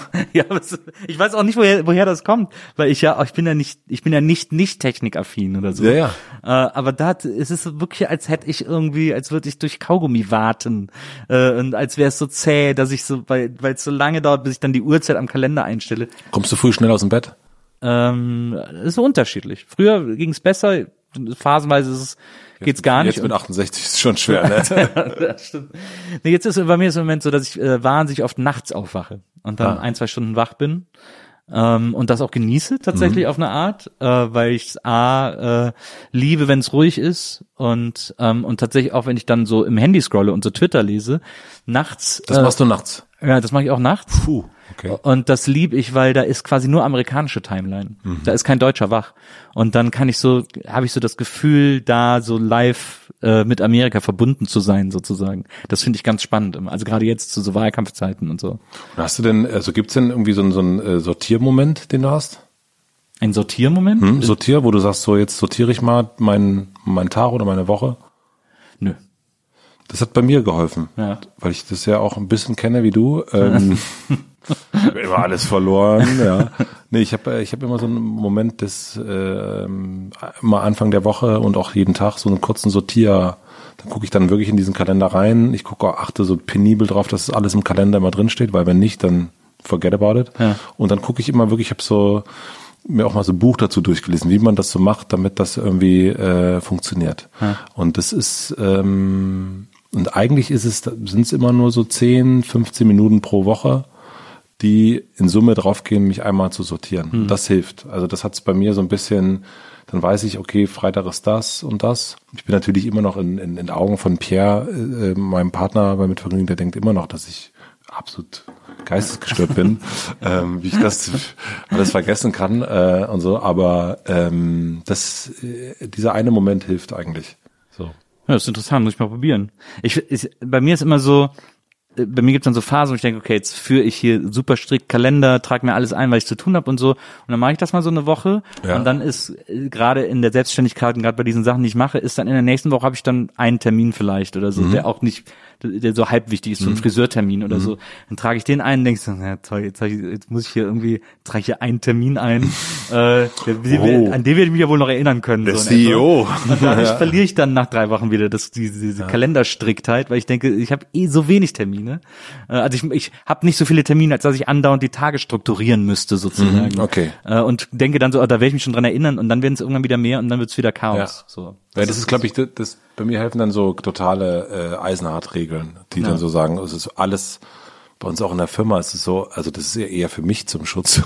äh, alle alle Termine kommen in den Kalender von jedem, so, ähm, dass man das irgendwie weil natürlich bei uns auch ständig Sachen irgendwie verbaselt wurden und so. Und äh, ich bin dann aber irgendwann aus diesen ganzen Projektmanagement-Tools auch ausgestiegen. Aber so Kalender äh, nehme ich schon ernst und auch so diese Tagesstruktur, das ist irgendwie wichtig, ja. Ähm, was ja dann interessant ist, bei Mit Vergnügen hast du ja dann sozusagen, äh, du hast dann eine, ein äh, Mit Vergnügen äh, Flügel gegründet, äh, sehr erfolgreich vom Start ab, äh, ab ähm, indem du dich unter diesem, unter dieser Dachmarke äh, mit Podcasts beschäftigt Ja. hast. Ähm, der, äh, wir erinnern uns alle an mit Sexvergnügen, der erste große deutsche Sex-Podcast, der irgendwie äh, alles an Hörerzahlen abgeräumt hat, weil die Leute plötzlich, weil Podcast auch ein junges, für- also für Deutschland zumindest relativ unerfahrenes Medium waren und alle plötzlich gedacht haben, wie krass ist das denn? Da sind irgendwie zwei Mädels, die kein Blatt von Mund nehmen und äh, und von ihren sexuellen äh, Geschichten, Eskapaden erzählen. Ähm, und äh, dann kamen noch ein paar mehr dazu, bis du dann irgendwann selber auch gesagt hast, äh, ich setze mich jetzt auch mal vors Mikro Ja. und äh, und unterhalte mich mit Leuten und äh, Hotel Matze äh, gegründet hast. Ist jetzt auch, ist auch schon ein paar, weiß ich, wie lange ist vier, fünf Jahre oder so? Ja, muss so ungefähr. Ich schätze mal vier Jahre. Vier Jahre, sein, aber ne? auch so dreieinhalb, vier, ja. Würde ich sagen, Mhm. ja. Ähm, wieso hast du das dann selber machen wollen? Es ist natürlich wahrscheinlich so, dass du gesagt hast, ja, ich unterhalte mich einfach gern mit Leuten und ich fand das irgendwie interessant und so, was man halt dann so in Interviews immer so gesagt hat. Aber wie war so, wie war so die Initialzündung? Wann hast du so im Büro gesessen und gesagt, ja, weißt du was, ich mach das jetzt einfach, das ist scheißegal. Ich hasse diese Fick-Geschichten. nee, ähm, ich glaube, ähm, das sehr gespannt, was du, wie es bei dir passiert ist mit der Podcast-Liebe. Bei mir war eigentlich so das erste, was ich gehört habe, war ähm, Startup-Podcast von Gimlet. Und, ähm, und dann ging es aber schon sehr schnell Richtung so Interview-Podcast. Tim Ferriss zum Beispiel, der liegt auch ein Buch hier. Und ähm, Ich habe das auch, ich habe das auch extra äh, hier bereitgelegt. Ach so. Äh, Tools of Titans, das berühmte Tim Ferriss Buch. sehr gutes Buch, ja. Ähm, Und das war eigentlich so der erste, den ich wirklich super gern gehört habe. Und dann ging das weiter äh, auch mit ähm, äh, Joe Rogan, Joe Rogan Experience. Ich weiß nicht, ob es irgendwie Parallelen geben könnte, keine Ahnung. ähm, und ähm, Mark Maron und solche Sachen. Und ich fand das immer toll. Und ich bin ähm, und eine Sache, die ist, also das ist vielleicht ähm, äh, auch mit mit dem Berliner Kneipenchor. Ich glaube, wenn es einen coolen Chor gegeben hätte, hätte ich das nicht gemacht. ja. Äh, also ist es ja auch so. Also wenn nie nur einen coolen Chor gefunden hätte, dann gäbe es gar keine Notwendigkeit, sowas zu machen. Und ich damals gab es einfach keinen deutschen Interview-Podcast. Den gab es einfach nicht. Es gab Hörbar Rust als Radioshow, aber natürlich auch immer so limitiert, immer durch die Musik dazwischen und die Werbung und formatiert und, und so feste Zeiten, so, genau ja. und so weiter. Und das, ähm, dass da jemand, also ich behaupte das jetzt mal so. Ich war, also ich, ich kannte keinen. Ja, und, ja, absolut. Ähm, und das ist irgendwie, dass ich da dachte, okay, das, ähm, das äh, finde ich gut. Ich hatte, also die letzten so Interviews, die ich gemacht habe, waren dann eher immer so ein bisschen so quatschige Interviewformate für mit Vergnügen, so GIF-Interviews und SMS-Interview und so, eher, aber so Format-Gags irgendwie eher. Und aber so, ähm, mich mit Leuten unterhalten, das fand ich schon, also das hört sich so, mit Leuten unterhalten, aber ja, schon immer gern. Und deswegen habe ich das dann irgendwie hatte ich dann Lust, das zu machen. Und auch natürlich, weil wir durch Sexvergnügen, durch die Produktion und aber auch durch, wir haben beste Freundinnen auch gemacht am Anfang, ähm, so viel damit zu tun hatten und dann gemerkt haben, so was das, dass es auch Spaß macht und dass es irgendwie eine andere Art der Produktion ist, als jetzt irgendwie Memes und schnelle Elberlisten und so weiter zu machen, was wir mit Vergnügen gemacht haben, dass ich das probieren wollte. So ist es irgendwie so ein bisschen dann entstanden. Ich irgendwann mal auf so einer ähm, Fahrt in, in, nach Portugal, so, so zwischen Weihnachten und, und Silvester und so ach, das, worauf habe ich eigentlich Lust? Und es war so, ah, darauf hatte ich eigentlich Lust, das mal zu machen. So ist das, so, so ist die Origin Story. Du hast ja auch äh, von Anfang an direkt super Gäste äh, bekommen. Da helfen dann natürlich die Kontakte in die Medienbranche und so, ähm, damit man, äh, damit man direkt auch interessante Interviewpartner hat und nicht irgendwie ähm, äh, in so Promo-Interviews stecken bleibt oder so. Oder hast du das Gefühl, dass du da am Anfang manchmal, Ja, ich meine, damals wusste erstmal erstmal das, das Thema Podcast was? naja, ne? Also das äh, gab was, also, wie und wo ist wo ist äh? Ja. ähm, und eigentlich also die erste Gästin war Ronja von Rönne, die ich nicht kannte. Bettina Rust kannte ich auch nicht. Ähm, Jan kannte ich, Köppen war der dritte, glaube ich. Und dann so ein bisschen Oliver Kolecki, mit dem haben wir irgendwie so schon Partys gemacht. Aber du hast doch dann auch relativ schnell, ähm, wie heißt sie, die Polit-Talkerin äh, vom Sonntag? Anne Will. War die nicht auch sehr früh bei dir? Ich hatte das Gefühl, bei mir war das Gefühl, oh, das Nee, aber schon Folge 20 oder so, weiß ich jetzt nicht genau. Ja, ja. Aber so, ähm, aber es war nicht so die ersten, nee, das, das war jetzt auch nicht so, dass ich ähm, ähm, da irgendwie so, äh, ja, mein Telefonnummer durch, Augen zu und da, wo ich hin ist ein Star. Also äh, so lief das nicht. aber Tim Ferriss, ich glaube, war Nummer 10 war Arnold Schwarzenegger, also wenn man ja. das mal vergleicht, ne? Also also, ist natürlich in Amerika auch, äh, da ist das Medium ja auch besser gel genau, ja, auf jeden Fall. Ähm, wie, wie problematisch war es denn, Gäste zu kriegen für dich? Also, Mhm. dich kannte ja auch keiner, du hast ja auch vorher nie, bist ja sozusagen als Interviewer nie in Erscheinung getreten und so. Naja, ich glaube, also so die ähm, mh, ersten Sachen, so Ronny, äh, interessanterweise glaube ich, hat Ronny am längsten gedauert, ähm, aber es, es liegt vielleicht auch an der Person, ähm, oder damals zumindest.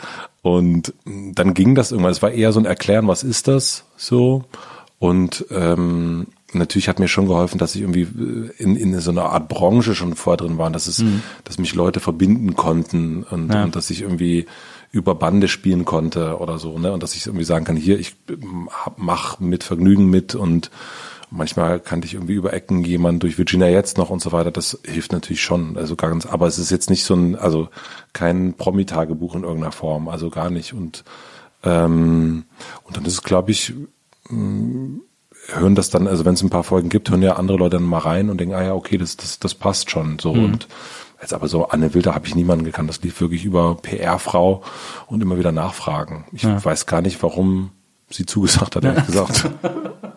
hat sie sich danach auch gefragt.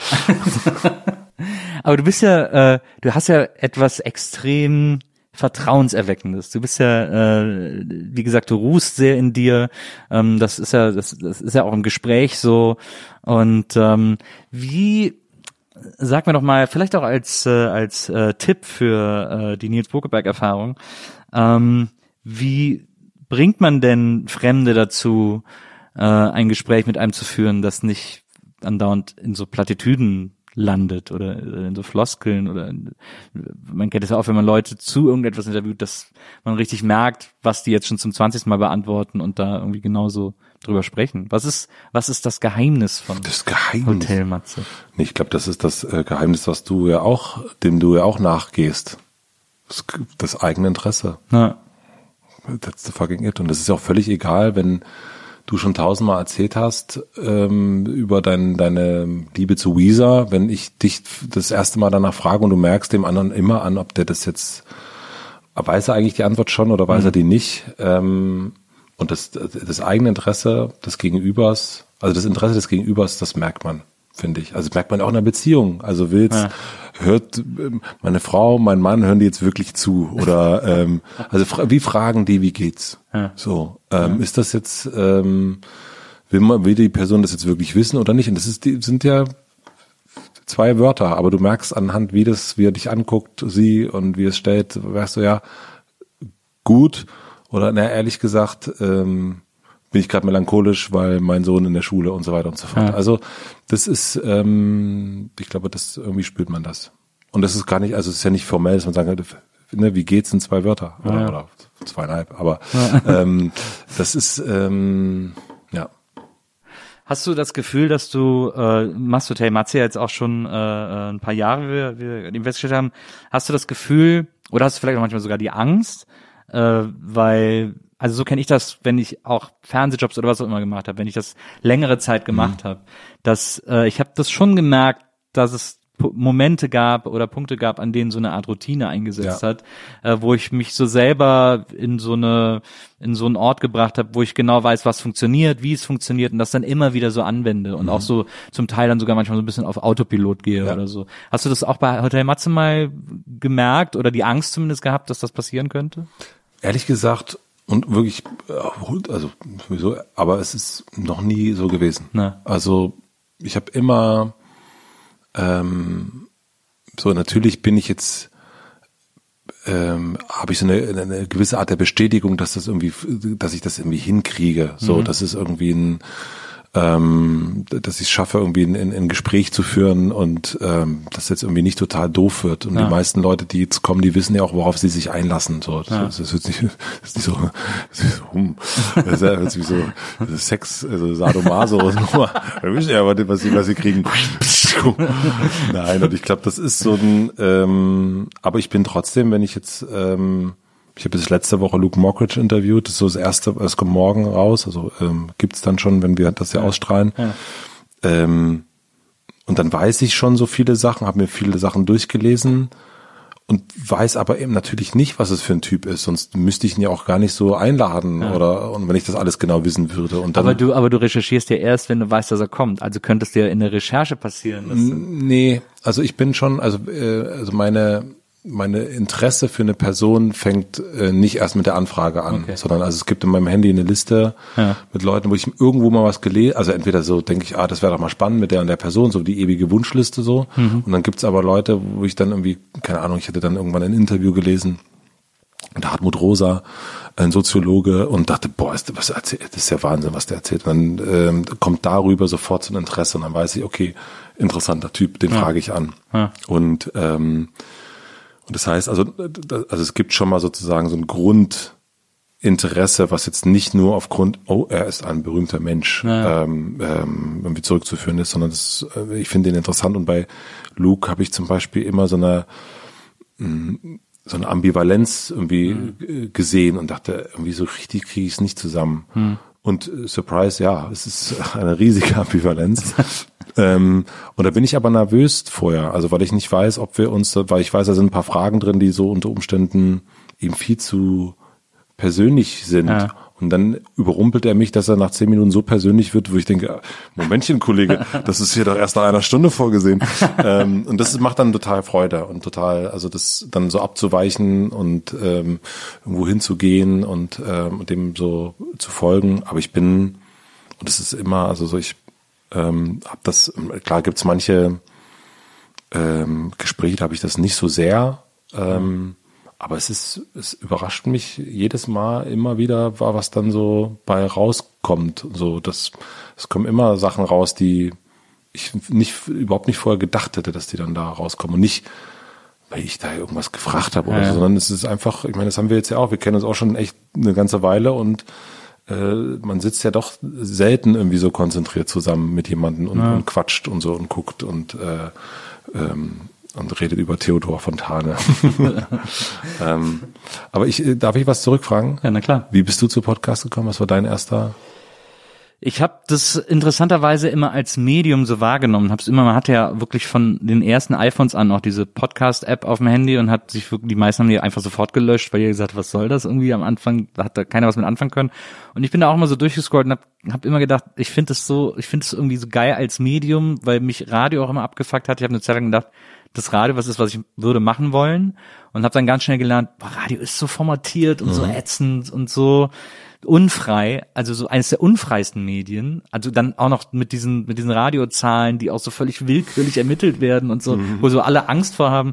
Es hat mich mega abgefuckt, so. Das fand ja. ich fand ich plötzlich total unsexy.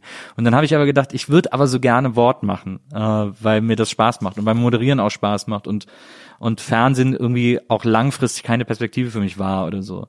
Und ähm, das war eine Zeit, in der ich auch viel mit Herm äh, äh, gemacht habe. Ähm, und Donny kannte ich damals von den Moviex noch mit dieser Sendung, die ich mit, die ich mit ihm mal für Neo gemacht habe. Und Stefanie. Genau, durch äh, Stefanie, genau. Ja. Stefanie hat ja Donny angeschleppt hm, damals, ja. genau. Das stimmt. Stefanie hat mich eigentlich äh, Donny vorgestellt.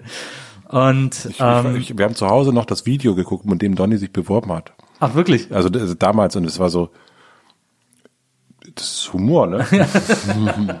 Aber ganz süß, also so, weil das, er ist ja auch echt einer der ersten, finde ich schon, der so eine Art anderen Humor, also so für, für ja, uns einen anderen Humor, also diese Art Humor kannten wir gar nicht. Total, ja, total, das stimmt. Prägend, was das betrifft, finde ich. Ja. Das stimmt.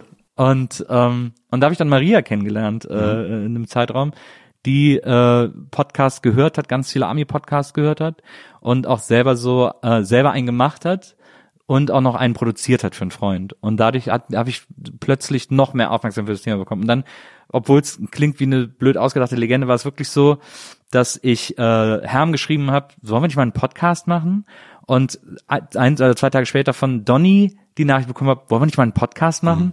Und ich habe gesagt, komm, ich bringe jetzt alle, bringe uns jetzt alle zusammen. Und dann sag ich zu Maria, hättest du Bock sowas, weil du weißt, wie das geht. Die hatte auch schon einen Zoom. Mhm. Du weißt, wie man sowas produziert. Ich habe keine Ahnung, weil es wäre klar gewesen, wenn wir drei das so mhm. auf Kumpelbasis gemacht hätten, wäre es halt so ins iPhone gesprochen, zwei, anderthalb Episoden gewesen oder so. Und sie hat dann sozusagen das alles kanalisiert und äh, und dadurch bin ich bin ich und dann habe ich plötzlich ne, gemerkt, was man alles machen kann und auch mit Maria zusammen äh, und durch Maria äh, dieses Medium plötzlich äh, kennengelernt. Wir haben ja relativ schnell dunkle Heimat gemacht für Antenne mhm. Bayern mit Bernie zusammen und plötzlich konnte ich wieder schreiben. Ne? Mhm. Ich habe ja ich habe ja Regie studiert und hatte auch jahrelang überhaupt keine Lust mehr mich mit Drehbüchern zum Scheiß Bei Doris Dürre auch. Genau, ja, ja genau. Und und dann plötzlich hatte ich wieder Lust zu schreiben und konnte, es wurde einfach direkt umgesetzt und so. Und dann, so hat sich das irgendwie ergeben, dass das für mich plötzlich ein Medium wurde, dass ich, wo ich begriffen habe, dass jetzt der Moment ist, wo man damit alles machen kann, was man will. Also mhm. so das, was ich immer so gesucht habe. Auch in YouTube, ich habe auch YouTube eine Zeit lang gemacht, ähm, mit äh, Endemol produziert, also so High Class sozusagen, aber trotzdem so. Wie sind die Sendung? Äh, das ist Shortcuts, das war ja, so genau. ein Channel über, mhm. über Kino. Und da habe ich auch die ganze Zeit, es hat Bock gemacht, aber da bin ich auch schnell in eine Routine gekommen, weil die mir auch alles abgenommen haben und ich das Thema uninteressant fand. Und ich fand es auch so uninteressant, mich, dass so ein Part davon war, dass ich mich mit den Leuten dann danach noch irgendwie in den Kommentaren ärgern muss und so, ne? Das war es irgendwie nicht so richtig. Und es hat ja auch, hat auch eine junge, eine junge äh, äh, Gruppe angesprochen. Ne? Mhm. Und bei Podcast war es plötzlich genauso die, die Zielgruppe, die ich haben wollte und die ich erreichen wollte. Und so und dann the rest is history. Aber du bist immer noch so, also das habe ich zumindest so aus ein bisschen Ferne äh, auch noch total diese Liebe dafür für das Format, oder? Also du bist immer noch so hooked. Für, für Podcasts Ja. oder für, ja, total. Ja. Ich liebe das, also jetzt mag ich ja auch das jetzt hier zum Beispiel, weil ich das, ich liebe das, was man alles ausprobieren kann. Also jetzt auch, als wir Susi gemacht haben, äh, war es ja auch so, dass ich plötzlich auch wieder was ganz anderes machen konnte und Regie geführt habe und diese ganzen tollen Schauspieler, Mhm, so super. Pastewka und so alle, Wahnsinn. da ich pl plötzlich Regie eben richtig führen konnte, wie ich es wie es damals gelernt habe und so. Ne? Und dann habe ich gedacht, schon wieder eine neue Facette irgendwie, schon wieder was anderes und das, deswegen liebe ich das so, weil ich diesen ganzen Stuss ausprobieren kann. Irgendwie. Ja, das ist auch, was ich äh, ähm, bei dir so toll finde, dass du ein äh, so, so ein Probierer bist, was das äh, betrifft. Ne? Also Ja. auch mit WIMAF so, aber ich weiß auch noch, ist, ähm, Stefanie hat dann irgendwann mal zu Hause einen Podcast gehört, wo du so alle möglichen Rollen gespielt hast. Ja. Mit verschiedenen. Randale Bokeberg. Es ist war wirklich, ich habe gedacht, was um Himmels Willen ist da? Also ich habe auch gemerkt, dass es aufwendig ist, dass Ja. es jetzt nicht irgendwie mal so hingerotzt ist und äh, wirklich eine Stimmen verstellt und gepitcht und tralala. Und da habe ich, also es, to be honest, war nicht ganz meins. Ja, ja. Das war mir Verstehe ich absolut. Ja, ja. Aber ich habe so einen totalen, äh, äh, weil ja viele Sachen, die man dann auch ab einem, keine Ahnung, gewissem Alter oder ähm, äh, Erfolg, Erfahrungsschatz, wie auch immer, hört man ja auf, so Quatsch zu machen. Ja. Ja. und man, man, man ist so ein bisschen so, ja, so, hallo, ich bin jetzt Buckelberg so, ähm, Regisseur. ähm, und dass du das machst, das finde ich, äh, also das so, so, so, so Quatsch machen, wie irgendwie, ich gucke jetzt einmal, wir gucken einfach alle Lindenstraße nochmal durch. ähm, das das finde ich, äh, finde ich total geil, dass das irgendwie, dass man gar nicht, äh, dass man ernsthaft Quatsch machen kann. Das äh, natürlich auch mit mit äh, ähm, äh, Gästeliste Geisterbahn äh, natürlich auch ähm, vorgeführt wird, aber das das mag ich voll, dass dass äh, dass du das hast, dass du so ein wagemutiger äh, Quatschkopf bist. Vielen Dank. Also ich habe das, für mich fühlt sich das auch nie besonders wagemutig an. Ne? Ich denk dann so, äh, gerade bei Podcasts, ich probiere das dann halt aus und ich habe ja nicht so viel zu verlieren oder so. Aber du bist eine Rampensau auch. ja, ja, na klar. Also ich hoffe Ja, ja, nee, ja, du ja. das ist für dich, du, du hast so, ein- so du, du magst es auch, also weiß ich auch noch vom Chor, du magst es vorn zu stehen Ja, ja. und richtig einen äh, rauszuschmettern und wild zu gestikulieren. Ja. Der, pa der Pavarotti aus Pankow. Damals war es so eine Neuköllner Pavarotti. Was ja, äh, du weißt, ich äh, Butter und Ja, ja. ich musste jetzt. nee, aber das stimmt. Also ich meine, gerade bei Randale Bokelberg, der ist so ein Podcast, den habe ich gemacht und habe gedacht, das wird niemand lustig finden. Also ich habe das auch wirklich gewusst, als ich das aufgenommen habe, weil ich ich habe es jetzt zuletzt nochmal komplett durchgehört und ich finde es nicht mehr mehr alles lustig so. Ne? Ich, also ich kann dir eine Person nennen, dies. Na. Stefanie fand's wirklich Wahnsinn. aber das ist so, das macht dann so Spaß, dass man auch mal was für drei Leute macht, ne? So, also und das aber auch weiß und aber sich trotzdem genauso viel Mühe gibt wie für 10.000. Also auf jeden Fall. Also das hast du, äh, das, äh, man möge es sich anhören. Jetzt, äh, was ich noch interessant finde, ähm, ist, äh, du hast jetzt ein Buch geschrieben. Oder ne, wenn wir jetzt, wenn das hier veröffentlicht wird, dann ist es schon erschienen. Ja, es ist erschienen. Ähm, äh, dieses Buch. Ähm, ist ein alter Hut. Ja, der alte Hut, die Schule meines Lebens heißt das. Und deswegen habe ich auch Tools of Titans hier hingelegt. Tools of Titans ist äh, von Tim Ferriss, ähm, wie du sagst, in der zehnten Folge Schwarzenegger da gehabt. Und er hat so ein Buch gemacht, glaube, wo, er so, ja. wo er so geschrieben hat, so was ist der Erfolg von, von Millionären, von Stars und so weiter und so fort. Und hat die alle in seinem Podcast interviewt und danach gefragt. Und die wichtigsten Aussagen sozusagen von denen hat er dann in diesem Buch versammelt. Mhm. Ja. Und äh, die Schule meines Lebens von dir, äh, das jetzt schon erschienen ist. Das ist ja schon längst, Zuhörer, meine Güte, ist das schon dass raus. wir hoffentlich schon alle längst äh, gekauft haben. bin gerade Ähm, mit dem zweiten fertig. Da ähm, hast du ja auch aus deinem Podcast aus Hotel Matze ähm, sozusagen, also sind, hast du da quasi die zentralen Aussagen ähm, äh, herausgeschrieben, die du am spannendsten fandst oder gerade wenn du sagst die Schule meines Lebens, die die dir am meisten gebracht haben, wo du, wo du denkst, das ist das, wo man am ehesten was draus ziehen kann? Ja, also äh, tatsächlich ist äh, äh, Tim Ferriss mit dem Buch auch totales so Vorbild gewesen dafür. Also so das äh, so von der Art und Weise, also so so ein, ähm, von der Art und Weise, wie er das gemacht hat, finde ich fand ich total gut. Ähm, und äh, ursprünglich ist es ähm, äh, also auf der wir waren letztes Jahr in Amerika drei Monate, zweieinhalb Monate äh, mit der Familie. Und da ist es so, also da ist die Idee nochmal so gekommen, weil ich eine alte Folge gehört habe, äh, Tim Rauer war das und gemerkt habe, so, ah, das ist ja irgendwie, habe ich A, vergessen viele Sachen, also das kennst du ja auch, ne? Also man, man denkt immer so, oh, das, das ist ja Wahnsinn, was der da, so toll und so, und dann hört man es irgendwie zwei und dann alles vergessen. Wie mit Film. Ich habe jetzt sieben zum Beispiel gestern Abend nochmal geguckt. Ganz viel vergessen. Musst du mal die Piratenbraut gucken. Ja. Danke, Nils. ähm, ich war schon fast wieder befreundet mit dir. Nein, und dann ähm, und so am Anfang hatte ich das aber sehr ähnlich wie wie äh, das so, also nur wirklich die Aussagen genommen, habe aber gedacht, das ist irgendwie auch Quatsch, das muss schon so ein bisschen persönlicher sein. Und das ist ja auch sehr technisch hier Ja, und so. Ähm, und eigentlich, und ich habe dann am Anfang so die äh, erstmal so die die Gespräche gehört nochmal, die ich irgendwie am so die, wo ich dachte, ah, Anne Will und sowas, ne, sowas, was, wie war das und so. Und dann so angefangen, mir Notizen zu machen und Zitate rauszuschreiben und dann ähm, hatte ich am Anfang wirklich ganz eine ganz wilde Mischung und irgendwann äh, hat eine Freundin von mir hat das so gelesen, meinte, nee, ich glaube, am meisten interessiert dich doch irgendwie so kreatives Leben eigentlich und das äh, und das ist das, was immer wieder drin vorkommt, eben überhaupt nicht, wie wird man äh, Millionär oder so. Also ging es auch nicht darum, aber Ja, ja. dann sind so die ganzen UnternehmerInnen rausgeflogen und jetzt sind es eigentlich im weitesten Sinne KünstlerInnen oder die irgendwas Kreatives machen und ähm, da so die Sachen rausgew ausgewählt und mit meinen eigenen, meinen eigenen Blick dazu gepackt.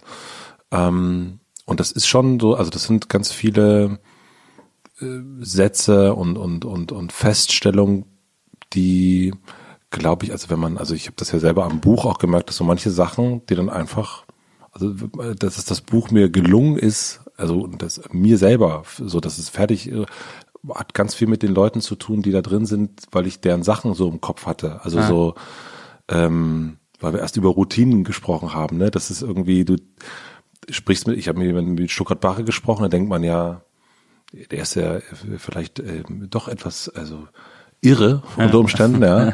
Aber dann erzählt er von seiner eisenharten Schreibroutine. Und dann merke ich, okay, das brauche ich auch. Ich muss mich da früh hinsetzen, kann nicht irgendwie mal Nachmittag und nachts, sondern ich muss jeden Tag und habe das irgendwie so im Grunde seine Schreibroutine kopiert und hat funktioniert und ähm, oder irgendwie deine ehemalige Lehrerin Doris Dörre, Ja. die dann sagt, irgendwie jede Geschichte ist erzählenswert Ja. und ähm, und dann irgendwie sich so zu trauen, irgendwie einfach zu sagen, ja, ich schreibe hier mal über meine Lehrerin, äh, Frau Buinski, ähm, unherzliche Grüße und ähm, und das ist so, ein- das sind so ein paar Sachen und dann ganz am Ende auch so ein ähm, mit Kim Frank habe ich darüber gesprochen, weil er irgendwie so super lang ein Drehbuch geschrieben hat und irgendwie nicht wusste, ob das irgendwann mal äh, was wird. So, wann ist denn irgendwie der Moment, wenn man es so abgibt und wie ist es dann, wenn man irgendwie was abgegeben hat? Also das war sein erster Spielfilm und dann wach.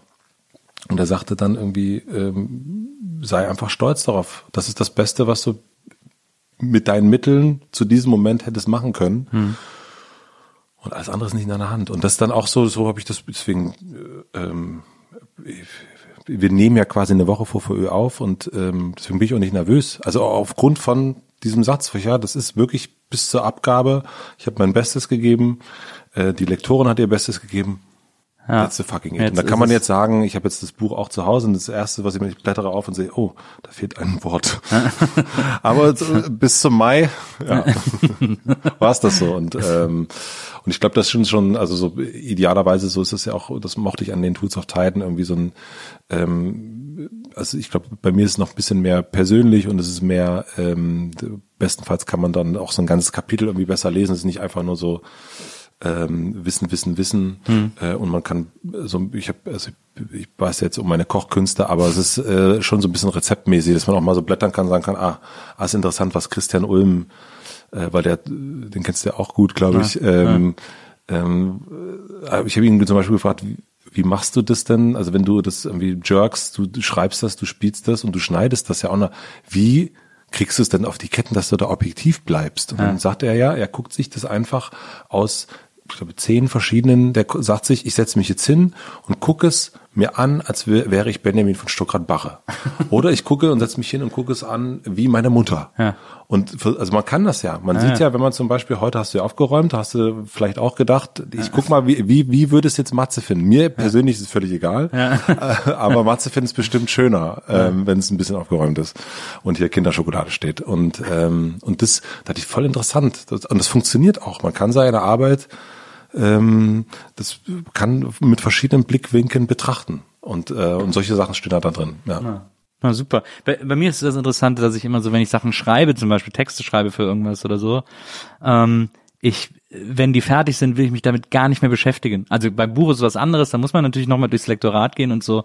Aber wenn ich kurze Texte schreibe für Magazine, Kolumnen und was auch immer, dann war es schon immer so, ich schreibe den Text fertig und schicke ihn dann einfach sofort ab und beschäftige mich dann nicht mehr damit. Wirklich? Ja, weil Wow. ich muss den dann aus dem System haben. Sozusagen. Aber wie ist es, du hast ja ein Buch auch geschrieben? Ja, beim Buch musste ich dann halt noch mal ran, wie gesagt, Musste weil, mal lesen. weil dann das Lektorat irgendwie äh, mit einem dran arbeitet.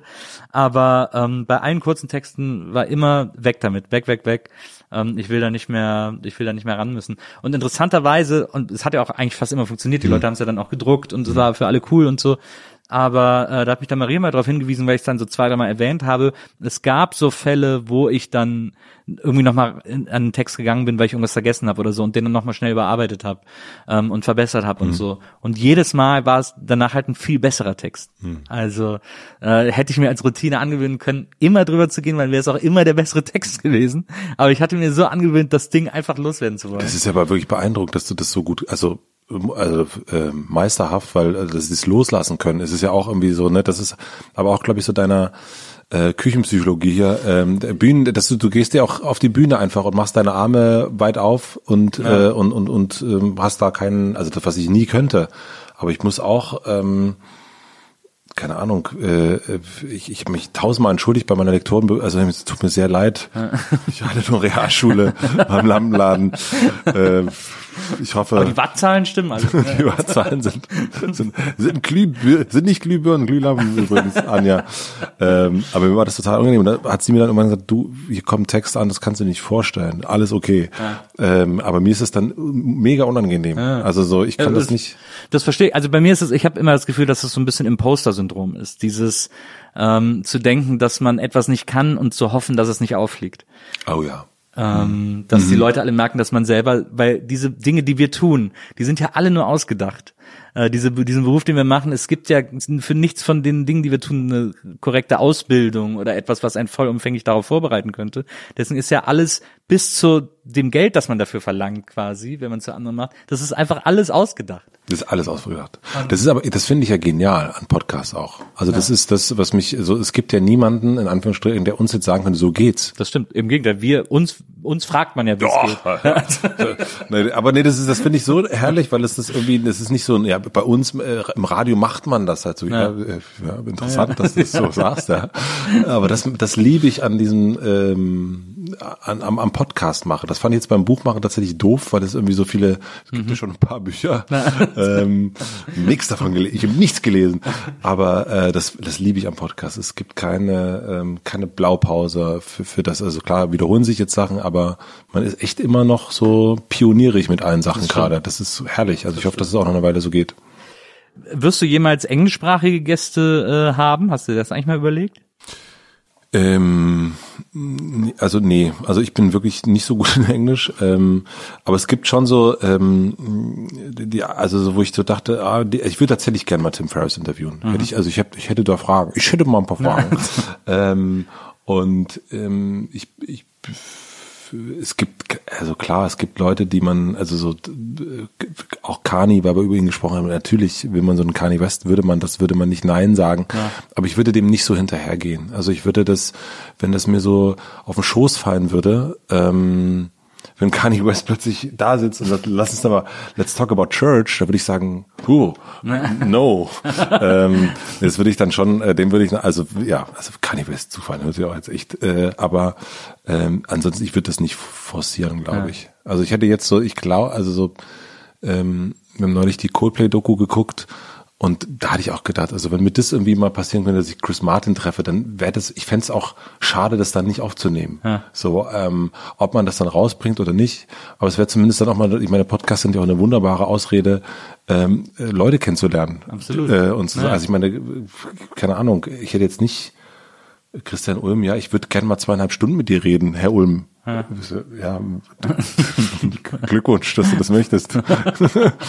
ähm, das ist ja das Schöne, dass man, man kommt ja den Leuten auch nahe, von denen man so begeistert ist. Deswegen, mich wundert es ja, dass es das nicht noch mehr gibt. Also, weil es, also, also ja, man braucht, glaube ich, schon gewisse äh, Zielstrebigkeit ist ein bescheuertes BWLer-Wort, aber so eine schon so, eine, so einen klaren Willen, sowas auch zu machen, glaube ich. Hundertprozentig. Ja. Aber es geht, also ich meine, das ist ähm, also gerade bei Podcasts oder ich meine auch bei, keine Ahnung, bei allen anderen Sachen, es wird jetzt noch viel mehr Sachen geben, die neu sind und wo mhm. niemand Pionier, also wo, mhm. wo alle Pionier sind.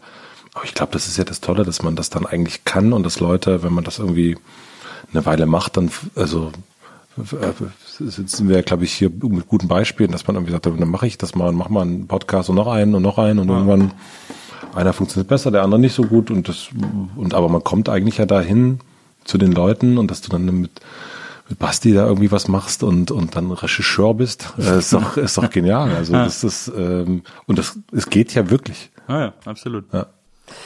Wir haben auch, äh, wir haben so eine Liste äh, hier bei NBE äh, mit Gästen, mit Leuten, die wir irgendwann mal haben wollen und so. Und es gibt eine Liste mit Traumgästen, wo man ja. sagt, okay, die sind im Grunde genommen nicht realistisch, aber wir werden es trotzdem so ein bisschen versuchen, an denen dran zu bleiben mhm. und so. Äh, und dann guckt man einfach mal. Und da ist äh, bei mir vor allem äh, ganz oben auf dieser Liste Seth Rogen. Ich glaube, dass das, dass ich, ich glaube, dass ich Seth Rogen einmal treffen muss. Ja, das kann ich mir gut. Ja, ja, das ist ja klar. Aber das ist doch toll. Also, ist, also also, also ich finde so, so unwahrscheinlich ist es genau, nicht. das ist das Tolle daran. Ich glaube, das ist das, was mir daran so Spaß macht, dass das plötzlich gar nicht mehr so ultra unrealistisch nee. ist, wie man noch vor ein paar Jahren vielleicht Nee, gar nicht. Hätte. Nee, das ist, ich glaube, das ist, da gibt's dann irgendwann die deutsche Podcast-Tour oder oder was auch immer genau. und und äh, und also das, ich glaube, das ist, es ist ja, das ist, ich finde absolut nicht unrealistisch. Ja. ja. Wir kommen zur letzten Rubrik äh, lieber Matze. Gibt es Rubriken hier? Es gibt eine Rubrik. Ach so. Ähm, die, die ganze Zeit hier so durch eine Rubrik nach der anderen. so, wow. Wir kommen sagen, zum, zum Schluss des, äh, des Podcasts gibt es immer unsere Rubrik, ähm, die heißt äh, die elf Dinge, die man über Bassisten wissen muss. Äh, ist eine ganz klassische Rubrik, die wir hier Rubrik, die, die wirklich es ist, jeder kriegt hier seine letzte Hardnet. Rubrik, seine klassische letzte. Freue mich auf Hardnet. und ich habe gedacht, ich mach, äh, ich spreche mit dir über die elf Dinge, die man über Bassisten wissen muss, weil du ja quasi der Erfinder der Elverlisten bist. Übrigens auch nochmal äh, du kannst dir nicht vorstellen, dass ich jedes Mal, wenn ich eine deiner äh, mit Vergnügen Elverlisten irgendwo in meiner Timeline sehe, bei Instagram, äh, bei dir, wenn wann immer sie mir auf Facebook irgendwo äh, angespült wird, denke ich jedes Mal, ich freue mich, dass äh, Matze Karneval so sehr mag und deswegen mit dieser Elf Nummer angefangen hat, weil für uns Kölner ist die Elf vor Ting, da werden so die Ohren aufgestellt und dann ist direkt äh, haben wir direkt äh, Viva Colonia im Kopf, wenn irgendwer was mit Elf macht. Es ist äh, es ist herrlich, es, es gibt mittlerweile auch, ne, also bei dieser, äh, also es gab ja irgendwann Buzzfeed, oder gibt's immer noch, und dann ja. gab's ja diese, fing diese ganze Listending an und wir haben irgendwann gesagt, wir müssen eine Zahl machen. Ja. Und äh, weil sonst, äh, das ist, äh, es gibt mittlerweile Leute, die sagen, ja, guck mal hier, die, die klauen die Elferliste. Ich so, das ist total interessant. Das hat ja, wir können ja nichts behaupten, aber es ja, ist schön, man, man haftet so eine Zahl an sich so dran. Das ja, ist, äh, hast du das, hast du, aber du hast sie wahrscheinlich nicht wegen Karneval genommen, sondern wegen Spinal Tap. Ja. ja.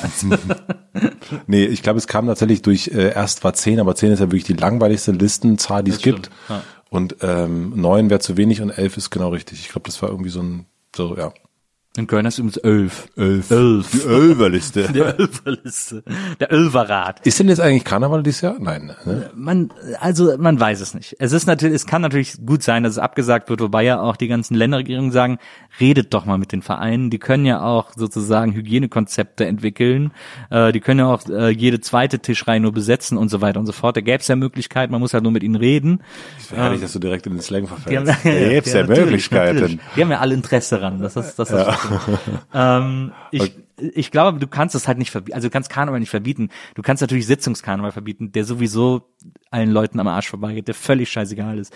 Den Straßenkarneval wirst du nicht verbieten. Du kannst auch den Zug verbieten, aber du kannst, glaube ich, du wirst es nicht schaffen. Selbst wenn du alle Kneipen zumachst am, am Weiberfastnacht, werden die Leute sich Fässchen kaufen und auf die Straße stellen und in die Wohnung stellen, in die Garage stellen und Karneval feiern. Das ist einfach, Das ist ein das Gefühl, das ist ja, des das ist ja Gefühl, nicht wahr? Ja, das ist ein Gefühl, das, ist- das heißt jetzt. Also ich, weil ich habe mit einer Freundin gesprochen, ich fahre immer zu äh, ähm, zu Susi, die kennst du ja auch von Klee. Äh, Ich bin an Karneval immer bei Susi. Ich, Die hat mir dann hat dann auch ein Gästezimmer für mich immer parat und so. Wir ziehen dann auch los und ich bin immer von, äh, ich komme immer den Mittwoch vor Weiberfastnacht an und fahre, äh, also bin dann eine Woche, den, den Mittwoch drauf, äh, Dienstagnacht verbrennen wir noch den Nubbel und Mittwoch drauf fahre ich dann wieder völlig zerstört zurück und brauche eine Woche Erholung so.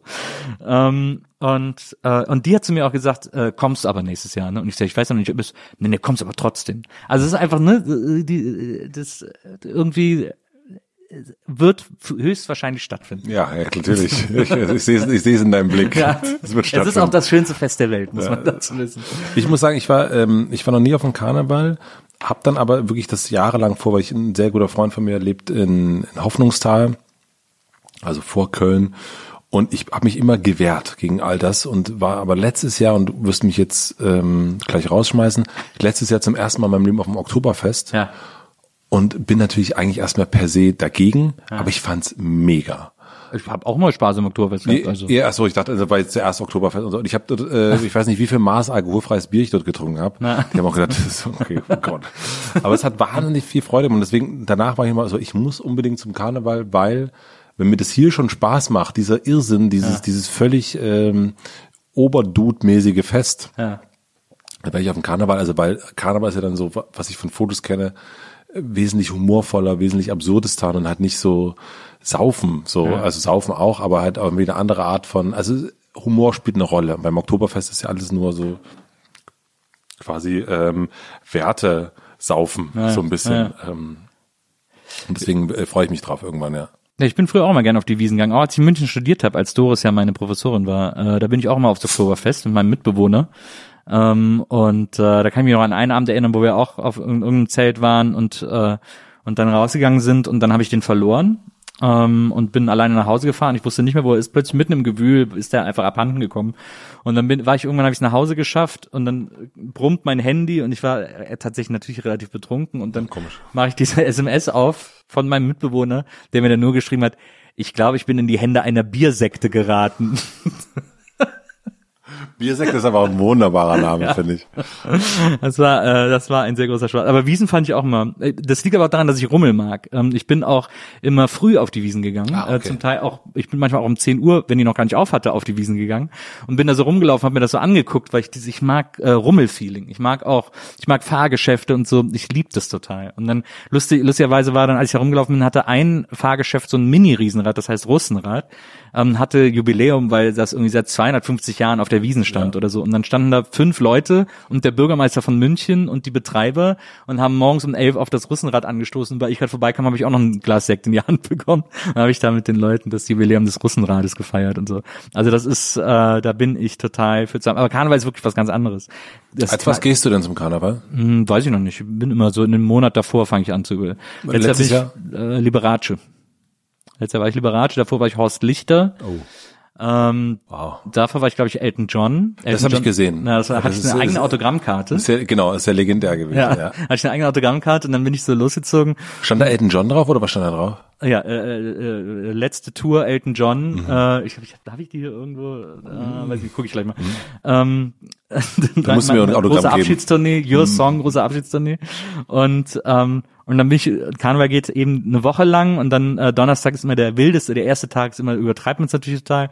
Und dann Freitag auch wieder ausgegangen und dann Samstag auch wieder. Und Samstag stehe ich in irgendeinem Club mit einem Kumpel und dann stehe ich in einer Bar, sagst so, hä, warte mal kurz und guckst so und dann sag ich so, ey, wir waren am Donnerstag, glaube ich, hier, weil da nämlich meine Autogrammkarte an der Bar hing.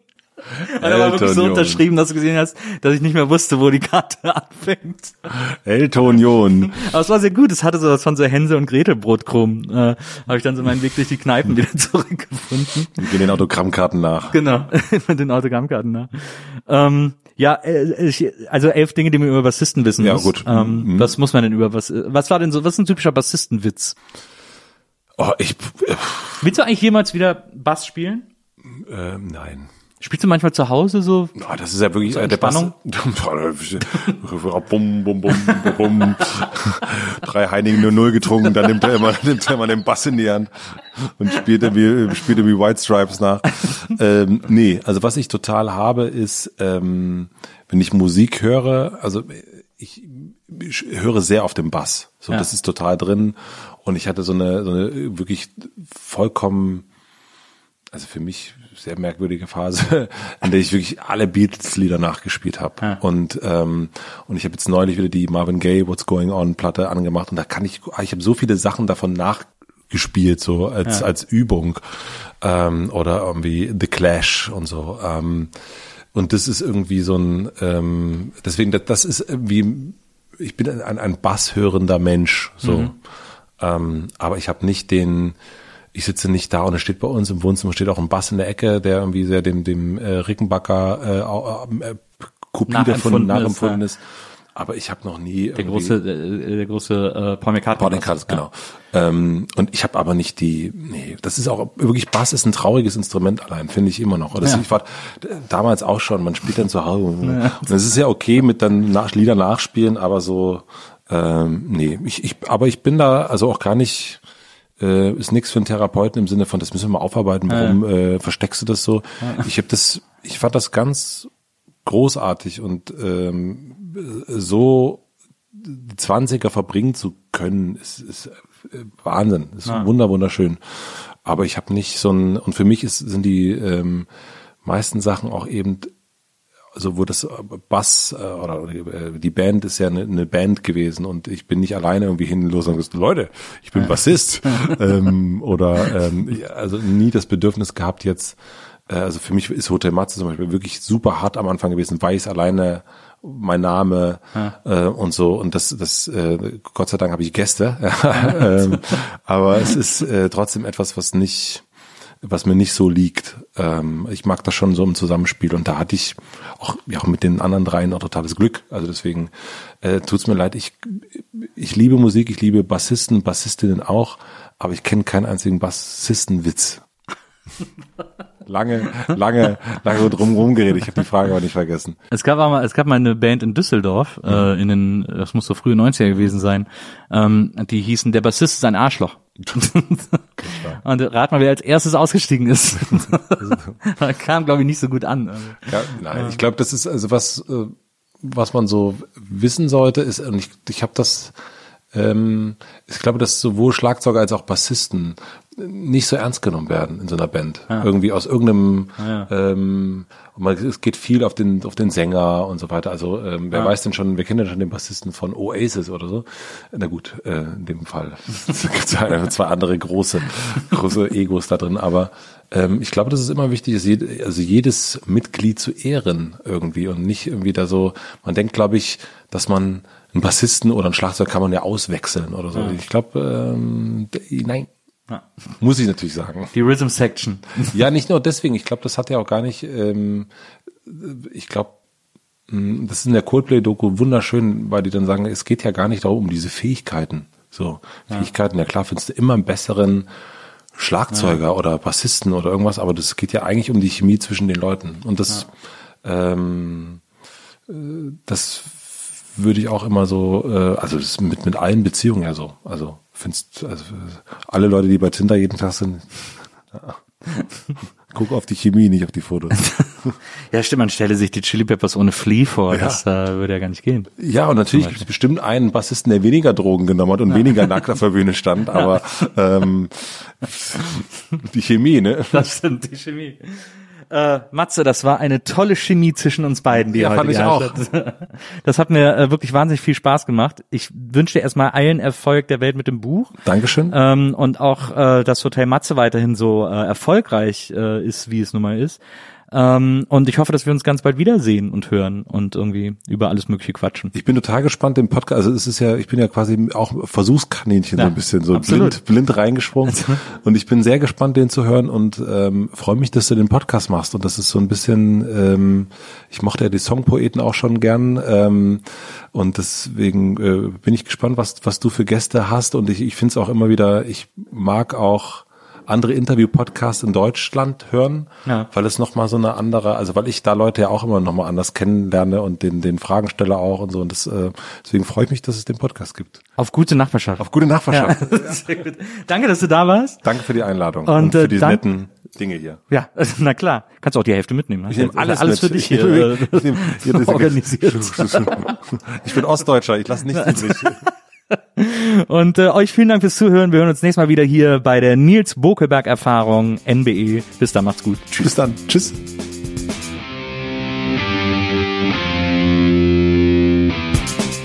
Die Nils Bokelberg Erfahrung. Von und mit Nils Bokelberg. Eine Produktion von Pool Artists. Team Wenzel Burmeier, Lisa Hertwig, Maria Lorenz Bokelberg, Frieda Morische und natürlich Nils Bokelberg.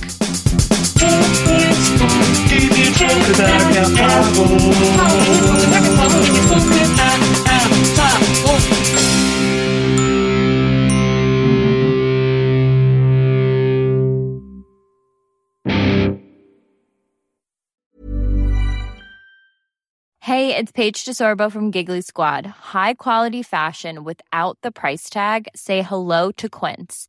I'm snagging high-end essentials like cozy cashmere sweaters, sleek leather jackets, fine jewelry, and so much more. With Quince being 50 to 80% less than similar brands. And they partner with factories that prioritize safe, ethical, and responsible manufacturing. I love that. Luxury quality within reach. Go to quince.com slash style to get free shipping and 365 day returns on your next order. Quince.com slash style.